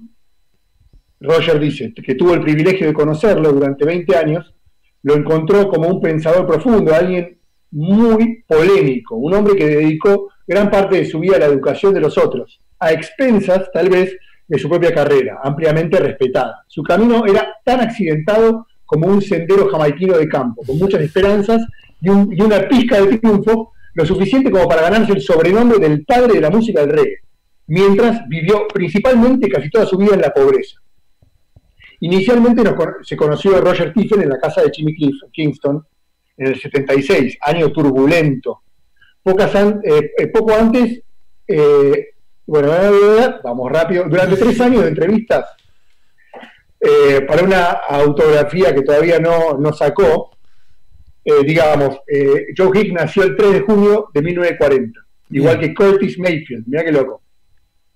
El papá de, de Joe Hicks era bombero en un barco. Su madre eh, tenía 23 hijos, imagínate, 20 22 hermanos tenía. De una demencia, un número in- Joe inentendible. Hicks eran, eran tres gemelos, o sea, eran, eran trillizos. Él fue el único que quedó en Jamaica. Mirate esto, ¿eh? El interés musical de Joe comenzó muy temprano, enamorado de los músicos de jazz, como casi todos en ese momento. A los 16 años tuvo profesores muy- en la escuela, el señor Ivan Joe, bueno, tum. Este, sigamos acá un poco. Bueno, el mundo no era gentil para él, estuvo expuesto a todo tipo de delitos, a veces robó para sobrevivir. Desde sus primeros días quería ser alguien que lograra algo en la música. Cuando era joven intentaba apresurarse. se lo consideró siempre a Joe Hicks como alguien muy adelantado para su época. Siempre tenía ideas adelantadas. Bueno, a finales de los años 50, eh, Joe Hicks le contó a Roger que un tipo llamado Errol, Errol Thompson, después sabremos que fue uno de los ingenieros de sonido más importantes, le pidió que le- lo eduque a Bob Marley a cantar y a tocar música. No, no lo hizo por un dinero, no lo hizo como trabajo. O sea, nunca cobró un peso por esto, Mirá, Joe Hicks. qué dato, ¿eh? Yo, esto era como que, loco, hey Joe, ¿me entrenás a estos pibes? Dale, andás a ver, por ahí trequeaban otra cosa. Sí, no, le daba comida, unos mangos por ese o le día. daban tiempo de estudio, o le daban tiempo de estudio en Studio One y grababa un tema de él. No sé, no, esto no se sabe. Pero Joe Hicks dice que les enseñó a llorar, el famoso wailing, el wail, quiere decir como, como llorar, el whipping and wailing. Sí, de dice Wailing Wailers. Claro, eso fue trabajo de Joe. Hay una anécdota que recuerda a Barry Whaler, no está acá, pero yo la tengo y la- les cuento. Creo que está en la película Marley, donde los mandaba a armonizar en la madrugada al cementerio.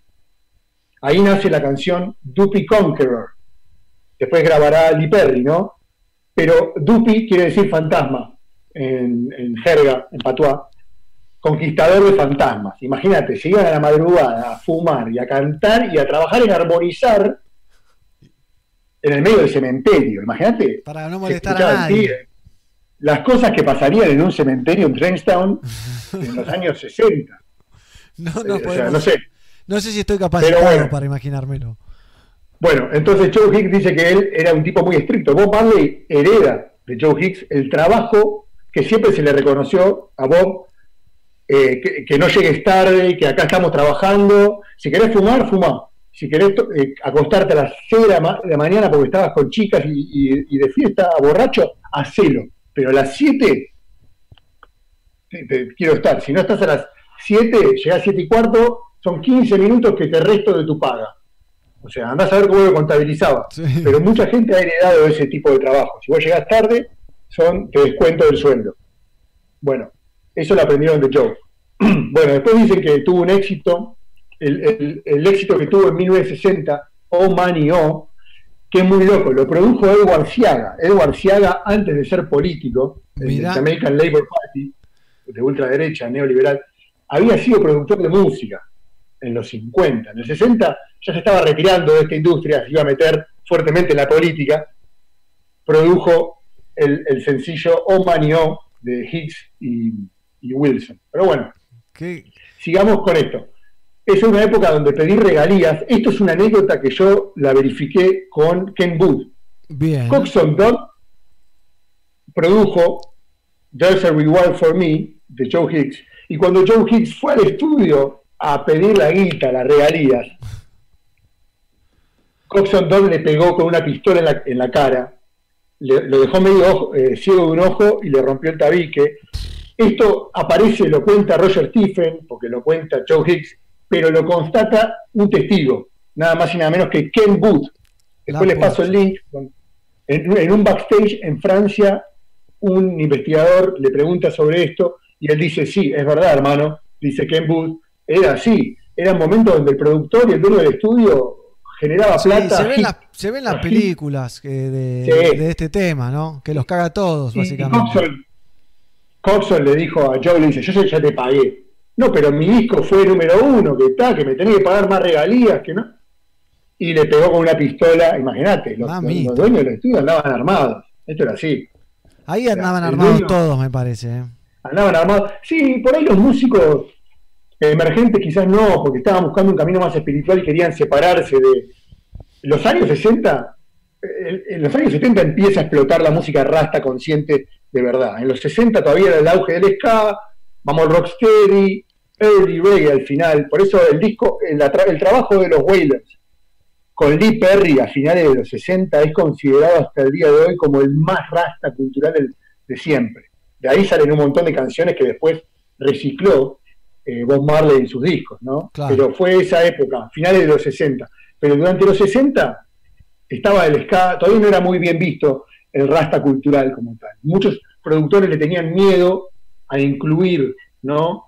Eh, mensaje rastafari, de verdad, porque lo veían como, de hecho, eh, Burning Spear, Winston Rodney, venía de Saint Anne en colectivo, lo cuentan muchas veces, lo cuenta, venía a Studio One a tratar de buscar en los 60 ser un conocido artista y desertó, fue después con Jack Ruby en los 70 que volvió a la música y Burning Spear explotó. Pero al principio los mismos Abyssinians grabaron Satamasagana y ese hit estuvo guardado en un cajón. Coxon Doll lo grabó y lo guardó en un cajón. Porque era demasiado rasta. Es muy hecho- es muy rata. Claro, y bueno. Imagínate lo que pasaba en los 60, o sea, tener tu lugar como, como rasta era una cosa bastante difícil. En el año 64, Jamaica entra en una feria de la música en Nueva York y los exponentes de la música jamaiquina, eh, pa- para, muchos, eran los Scatalites y Joe Higgs.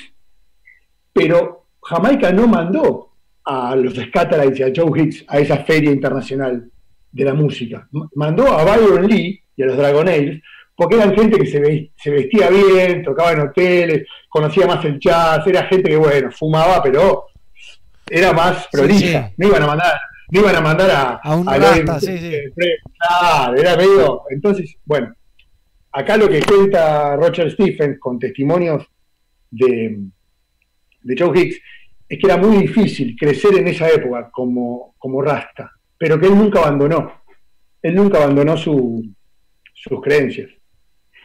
Él dice, eh, algo, algo le llegó a él, bueno, vamos a faltar un poquito. A menudo se ha dicho que Joe estaba adelantado, como les contaba, lo que lo asfixió en términos de aceptación popular, porque él dice que le gustaba expresar su voz como un instrumento, como el jazz, pero no estaba bien visto en la industria. La industria quería ver una, una canción más armadita, como más sencilla, ¿viste? Verso, estribillo y Joe Hicks siempre lo llevaba a otro nivel. Entonces, eso hoy, si vos escuchás los discos de Joe Hicks hoy, ahí te pasé el link de su primer disco, hay, Sí, otro- hay un par más. Ya lo tengo bajado ahí Sony- de Disquería T. Gran lugar para Sony, discos. Sí, vamos a mandar un saludo especial a Disquería T, porque constantemente están compartiendo discos Sí, muy buenos. Alto material, alto material. Es interesante porque también en esa época es cuando, cuando empieza a cambiar la lírica de las canciones en, en Jamaica y pasan de, can- de cantar canciones de My Boy Lollipop a, a meterse en el mensaje rasta, que es lo que empieza a generar toda esta problemática también y rechazo al principio de los productores que tenían letras pop. Ahora sería una letra pop eso. ¿Se acuerdan de este disco? Este disco lo tienen, Talking Blues, Sí. que es basado, bueno, acá hay un par de historias también interesantes sobre, bueno, eh, para esta gira americana de los, los Wailers todavía estaba Peter Tosh, pero Barry Wheeler ya se había bajado. ¿Quién lo reemplaza? Joe Hicks. Mirá. Joe Hicks viaja, eh, graba en este disco, no cobra un peso. Entonces, escuchate esta, escuchate esta, porque aparte lo era un recuerda. boludo, Era un boludo, lo cagaban siempre. No, no, no, escuchate esto, escuchate esta. No, porque aparte vos imaginate que en, esa época no cobraba nadie. O sea, te llevaban, te decían, loco, te voy a, te voy a hacer famoso. Te subo en un avión, te llevo de gira, te vas a abrir, a- Comés las cuatro Claro, comidas y- a- al día que no lo hiciste nunca en tu vida. te promociono y te dejo sonando, viste, a ver si después tenés suerte, pero yo ya te puse todo. Te pago por el show. Te bajaste del escenario y te pago, no sé, vein- 20 jamaiquinos y considerate hecho. Y bueno, era- eran los términos. Por eso Bueno dice, encima que me van a llevar a viajar, a dormir mal, a comer mal, a, a- a- a un cuarto lleno de humo, no, yo me quedo en Jamaica. Y fíjate, todavía está vivo, todavía está vivo. Es el único vivo encima. De- Sobre esta anécdota cuenta, Joe Hicks dice que fue a buscarlo en el año 74, un año después de esta gira, fue a buscarlo a la casa de- que ya tenía Bob en 56 Hope Road. Sí. Era el, era el momento que estaba por explotar internacionalmente Bob Marley. Ya Peter Tosh había ido, era el momento, bueno, dice, cuenta Joe Hicks, estas son palabras de Joe Hicks que rescata de una entrevista el señor Roger Steve, dice. Cuando, habla Joe Hicks, cuando mi hermano murió en el 74, no teníamos dinero para enterrarlo. Entonces decidí hacerme el loco y fui a la casa de Bob, a lo de Hope Road. Y me puse de de pie frente a él y no dije nada. Bob me miró y me dijo, ¿qué pasa, Joe? Y él no, yo nunca respondí. Bob me dijo, bueno, finalmente ahora está loco Joe. Joe, ¿estás loco? Y él no hablaba. Le di- dice que le dieron porro, le dieron una banana, le dieron un plato de arroz, se quedó esperando un rato. Al rato, una hora más o menos, le dijo, Bob, ¿puedo hablar con vos? Entonces Bob le dijo, vamos, subí conmigo, no sé, a la oficina, no sé a dónde, y, lo enfrentó a Bob y le dijo, loco, realmente no me, no me debes ni- dinero, porque nunca firmé un contrato con vos. Pero yo fui miembro de los Whalers, he sido tu mentor, y nunca recibí nada a cambio. Entonces Bob le dijo, ¿cuánto te debo, Joe? Entonces le dijo, no sé, reconocimiento mínimo y, algo de dinero. Mi hermano de morir, tengo que enterrarlo. Dice que Bob le dijo, te voy a dar dos mil jamaiquinos. Te daré dos mil jamaiquinos, le dijo Bob. Cuando Joe recibió el cheque de mano del manager de Bob, el momento era Don Taylor, que Don Taylor es una historia y un capítulo aparte para hablar, que es increíble la historia. Bueno, el cheque era por 1500. Dice que Joe se fue bastante triste, dice, bueno, viste, Bob estaba metido en un momento, estaba por explotar su carrera, imagínate. Dicen que Bob, al final de su, de- cuando Bob ya murió, le estaba dando de comer a 6.000 familias. Sí, dicen eso. ¿entendés? 6.000 familias. Tenía contratado casi que un ejército de no seguridad privada, cocineros. Porque gente que viniera con un bebé al brazo, Bob le compró casa a todos sus músicos, a toda la gente. Él no tenía ni una cama hasta 18 meses antes de morir. Bob lo que tenía era un tipo del campo. Le preguntaban a Bob hasta el final de sus días qué era él y él no se consideraba un artista. Él decía, yo soy un granjero, soy un pescador. ¿Entendés? O sea, esta es la gente de la que estamos hablando y la época histórica de la que estamos hablando. Es un negocio que se están inventando, imagínate, los primeros superestrellas del tercer mundo. Bueno, Joe se fue, no es que, no, acá no quiero decir que con la anécdota de Joe, Bob era un, un tipo malo o que no lo reconoció. Desde esa primera vez que fue mentor Joe en los principios de los 60 a esta anécdota hasta el 74 habían pasado un montón de cosas. Claro. No, imagínate toda la gente que le caería a Marley a pedirle plata encima, ¿no? No, no, pero por eso mismo lo trataron de matar y se tuvo que exiliar después Bob. Porque Bob era amigo de ambos bandos. Los bandos, Eran amigos por de una Bob. moneda, claro, se metían. Yo estoy del lado de Siaga, en el Jamaican Labour Party. El otro era, era socialista porque estaba con, con Ma- Michael Manley. Michael Manley que lo buscaba para que hiciera Dog Pico. Había como una puja de intereses. Sí, y Bob estaba es en el medio. Sí. Bob estaba en el medio del quilombo. Y porque era la figura número uno, ¿viste? Sí, re duro. Entonces era muy difícil eh, mantener tu fe y tratar- aparte estar que no, que no te salpique de alguna manera la violencia política del momento. Cosa difícil. Bueno, cosa muy la historia difícil. de Joe Se cagaban a palos. es muy- está marcada. Imagínate que el primer disco de Joe Hicks, Life of Contradiction, La vida como una contradicción, fue grabado en el 72. Claro, Iba a, ser, iba a ser distribuido, eh, al igual que contaba recién el Pela, Heart of the Congos, en esa época. eh, no, Heart of the Congos fue después, pero digo, por Cliff Blackway, Island Records, pero fue encajonado, porque claro, eran temas también muy. A ver, ¿a quién le metemos la ficha? Le metieron la ficha, obviamente, a Bob the Wailers, fue lo que fue, y el disco de, de- de Joe Hicks hoy es considerado un clásico dentro de los, de los que amamos el género. Es conocido, no voy a decir que no es conocido porque es un disco conocido, pero no es un disco que haya vendido la cantidad de, de Claro, copias que no. vendió Native Dead, por ejemplo, que fue grabado después. Inclusive Rastaman Vibration, que fue grabado en el 76, fue número uno en ventas en California y no lo fue este disco y muchos otros que fueron grabados antes. ¿Por qué? Porque había una lógica de producción o de, ¿cómo se dice? Bueno, pero es como dicen Estrategia ahora. Es como dicen ahora con el reggaetón, que lo, man- lo manejan los narcos, que bancan los narcos al reggaetón, y vos pones Spotify, escuchás un reggae y te ponen un reggaetón, una publicidad de reggaetón, escuchás a Adriana, que yo escucho a Adriana con mi nena, y te ponen una publicidad de reggaetón. Y solo en, en Spotify solo escuchás publicidad de reggaetón. Eh, O sea, Olvídate. ¿de qué, de qué estamos hablando? Es la, la guita la ponen y también transforman a los artistas así, ¿no? Como, bueno, Bueno, y hablando del reggaetón, porque vos lo traes al reggaetón, hace una semana falleció Bobby Digital, que estuvimos hablando de él. Bobby Digital fue uno de, de los productores más importantes de la década del 80, comenzó con King Shami, para finales de la era ya tenía su propio sello disquero, Digital B.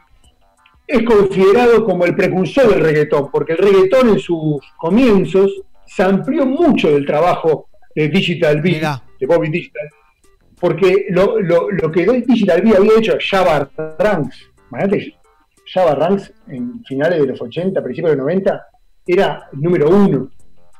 O sea que casi que casi toda la música urbana del día de hoy le debe todo a la isla de Jamaica, es increíble. Es eso es un delirio. El hip hop también, ¿viste?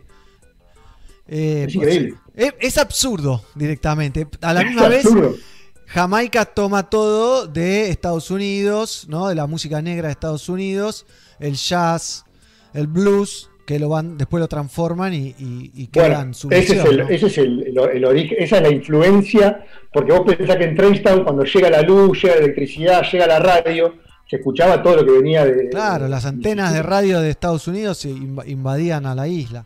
Esto es así. el trabajo vocal, el trabajo vocal de Joe Hicks que le transfiere no solo a, a lo- a lo- a los Wailers y a muchos otros, era un trabajo totalmente venido de ahí, de esa influencia.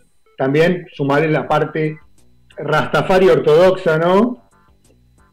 Y la iglesia. Esos tres, el gospel. Esos tres elementos es lo que es el Rebel Roots Reggae, Rastafari, que hoy por hoy, y bueno, Están eh, acá, ahí. pero Que son los hay una segunda, hay una segunda combinación. Yo estoy muy rápido, después vamos a estar compartiendo, pero sé que se nos acaba el tiempo, pero Sí, que en se viene Galan Radio, eh, con DJ Stripwise Programón. da para muchísimo. Yo ahora, si quieren, les voy a pasar todo lo que estuve investigando, porque una cosa te dispara a la otra. Está todo muy conectado, lógicamente, eh, y hay mucho para hablar, hay mucho para hablar. Hay mucho, mucho. Y aparte, aparte, Joe Hicks tocó a muchos de los grandes. Para cerrar otra de las cosas que le pasó a él, que son fuertes, yo quería cerrar esta historia. Cuando Termínela, termínela. acá, acá dicen que dicen que a los Wailers lo bajaron de esta gira, que la abrían a los Sly Stone and the Family, que era Sly Stone and the Family era como el auge del funk en los 70 en, en Estados Unidos. Dicen que los bajan de la gira porque estaban robando el show. Mirá. En realidad eso es converso. No les estaban robando el show. Lo que pasa es que nadie entendía al- el reggae en ese momento. No lo entendía. Punto. Punto aparte. Era otro, otro, otro ritmo. Estaban hablando otra cosa. estaban- la gente quería ver las cadenas, el funk, el hippie.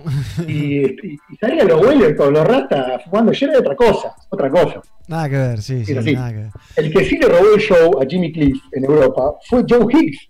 Jimmy Cliff se lo lleva a Europa, claro. Y, ahí había un momento del show donde Jimmy Cliff salía a descansar un poquito y salía Joe Hicks.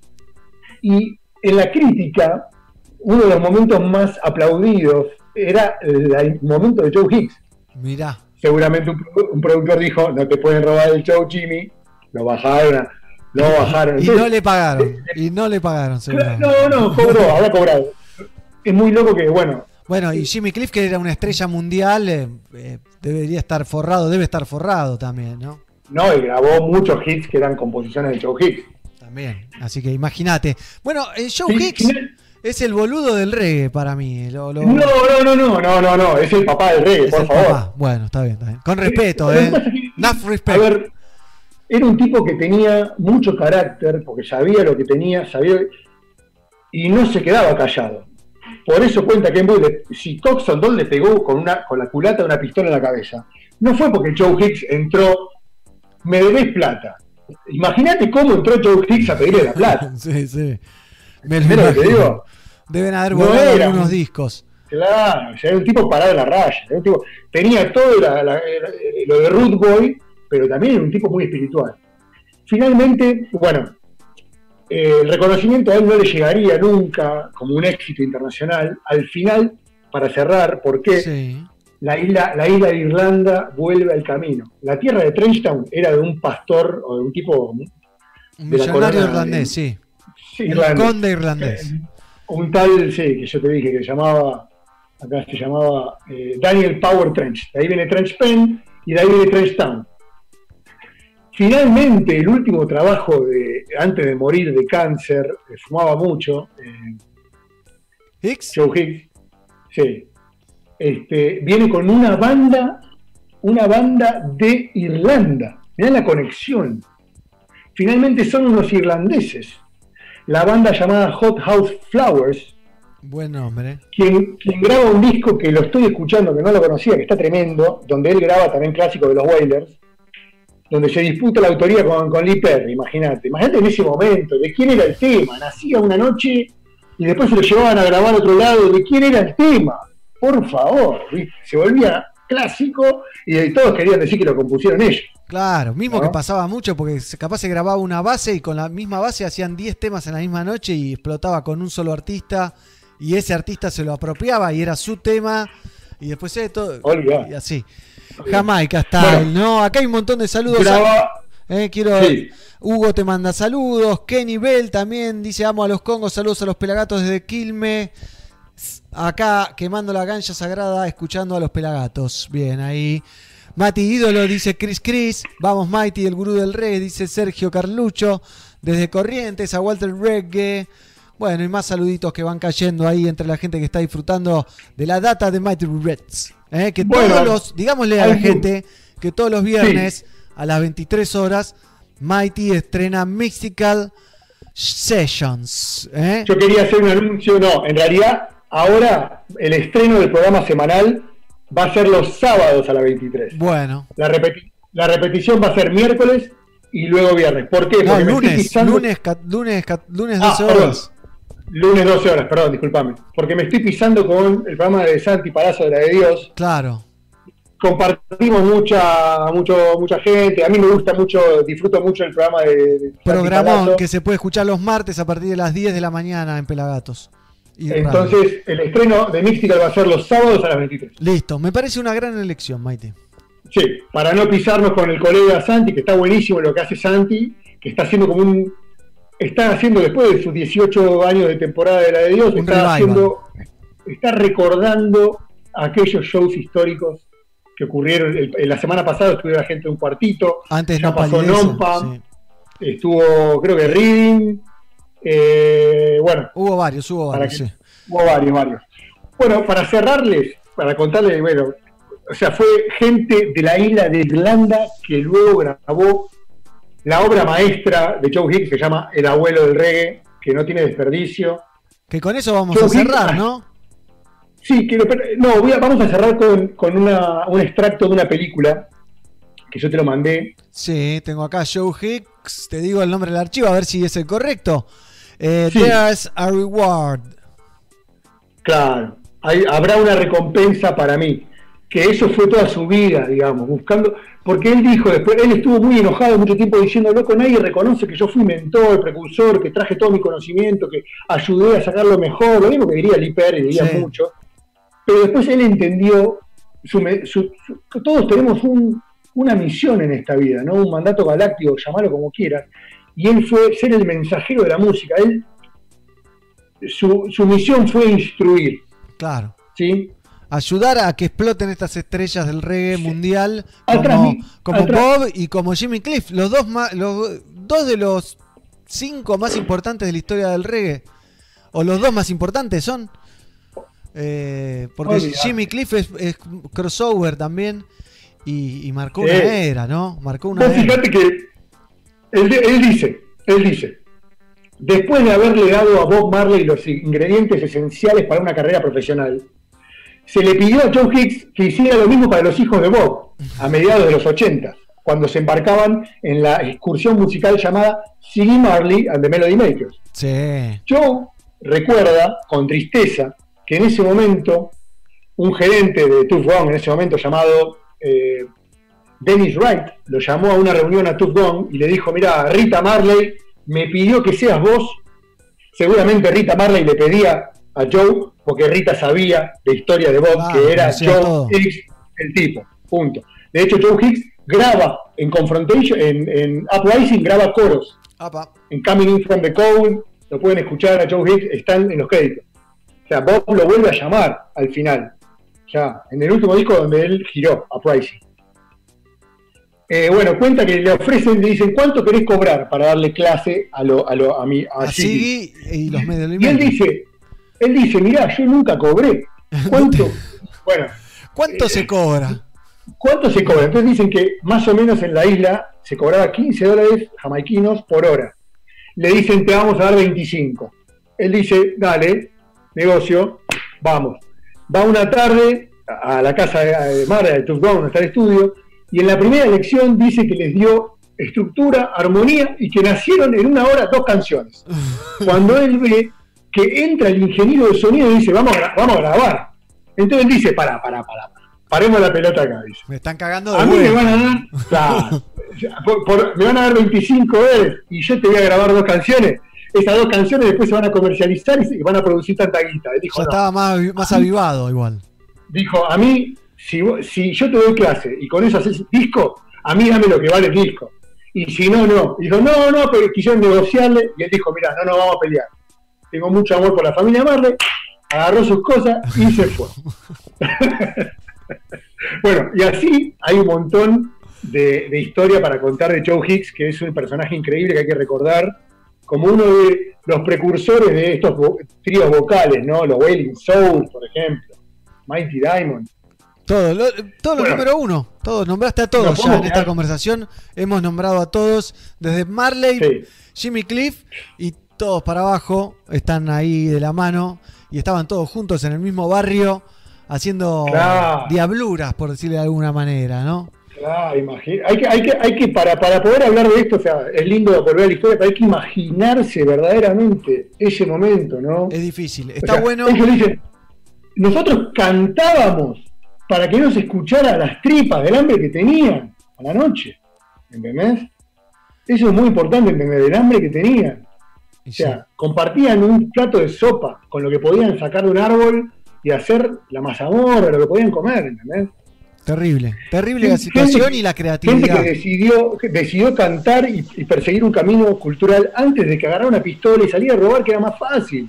Mucho más fácil. Por supuesto. Así Mighty. que bueno, es, es para reconocer con, con mucho respeto, ¿no? La historia de estos personajes de la historia del reggae. Y con mucho de, y con mucho se ganó el papá del reggae. Yo quería recordar en esta intervención hoy a Joe Hicks. Bien, Estaría recuerdo. bueno entonces Cerrar que con le des pie. Joe Hicks. Así que nosotros nos despedimos hasta el miércoles que viene, que no voy a hacer programa porque es el cumpleaños de mi hija, Azul. Así que pronto habrá novedades.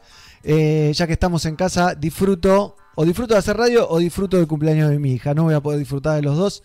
Así que le agradezco a toda la compañía, te agradezco a vos, a, Mighty- eh, a vos, Mighty, y a toda la gente que estuvo del otro lado, a todos los pelagatos, Fernando, Diego, Pablito, Pelado, Xian, Tonga, Gisi, eh, que están todos del otro lado, siempre haciendo cada uno lo de las suyas. Y nos vemos la próxima vez, entonces. ¿Eh? Joe Hicks, entonces, cerramos con él. Y después se viene Galan Radio con DJ Stepwise. Dale mecha. the confrontation of the struggle. So the Well- roots really is from a matter of struggle. That's where it's from. It's not even good to be known that you are from Trenchtown. This is the kind of strength that you have to really accumulate. Reggae is a confrontation of sound, man. Reggae has to have that basic, vibrant sound, which is to be heard in a in a ghetto is like playing the bass very loud, the drum. You know, those are the basic sounds. A classical reggae should be accepted in, in a part of the world in the same sense. Freedom. That's what it's asking for. Acceptance. That's what it needs. And understanding. You know. That's what reggae is saying.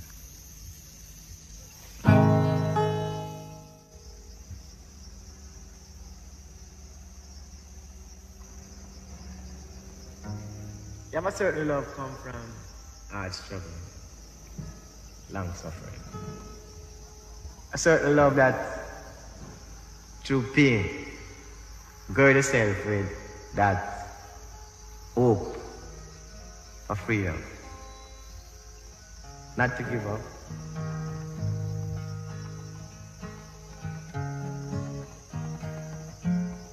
It may not sound like a reggae now, but it is. Every day my heart is sore.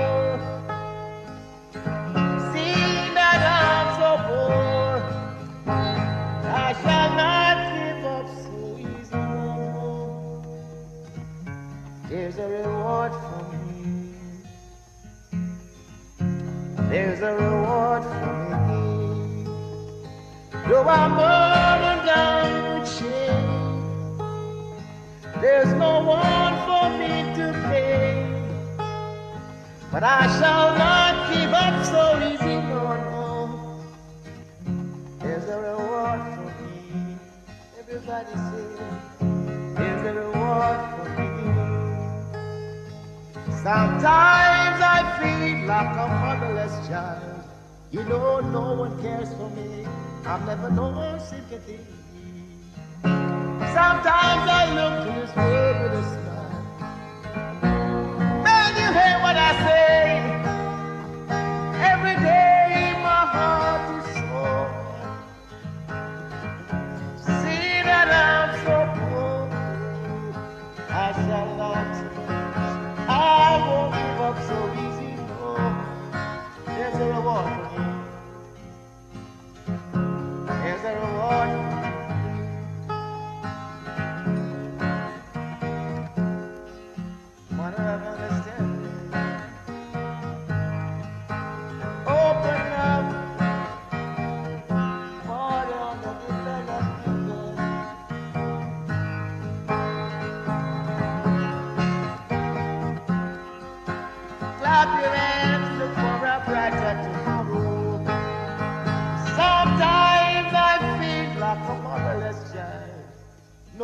gasoline. I never noticed.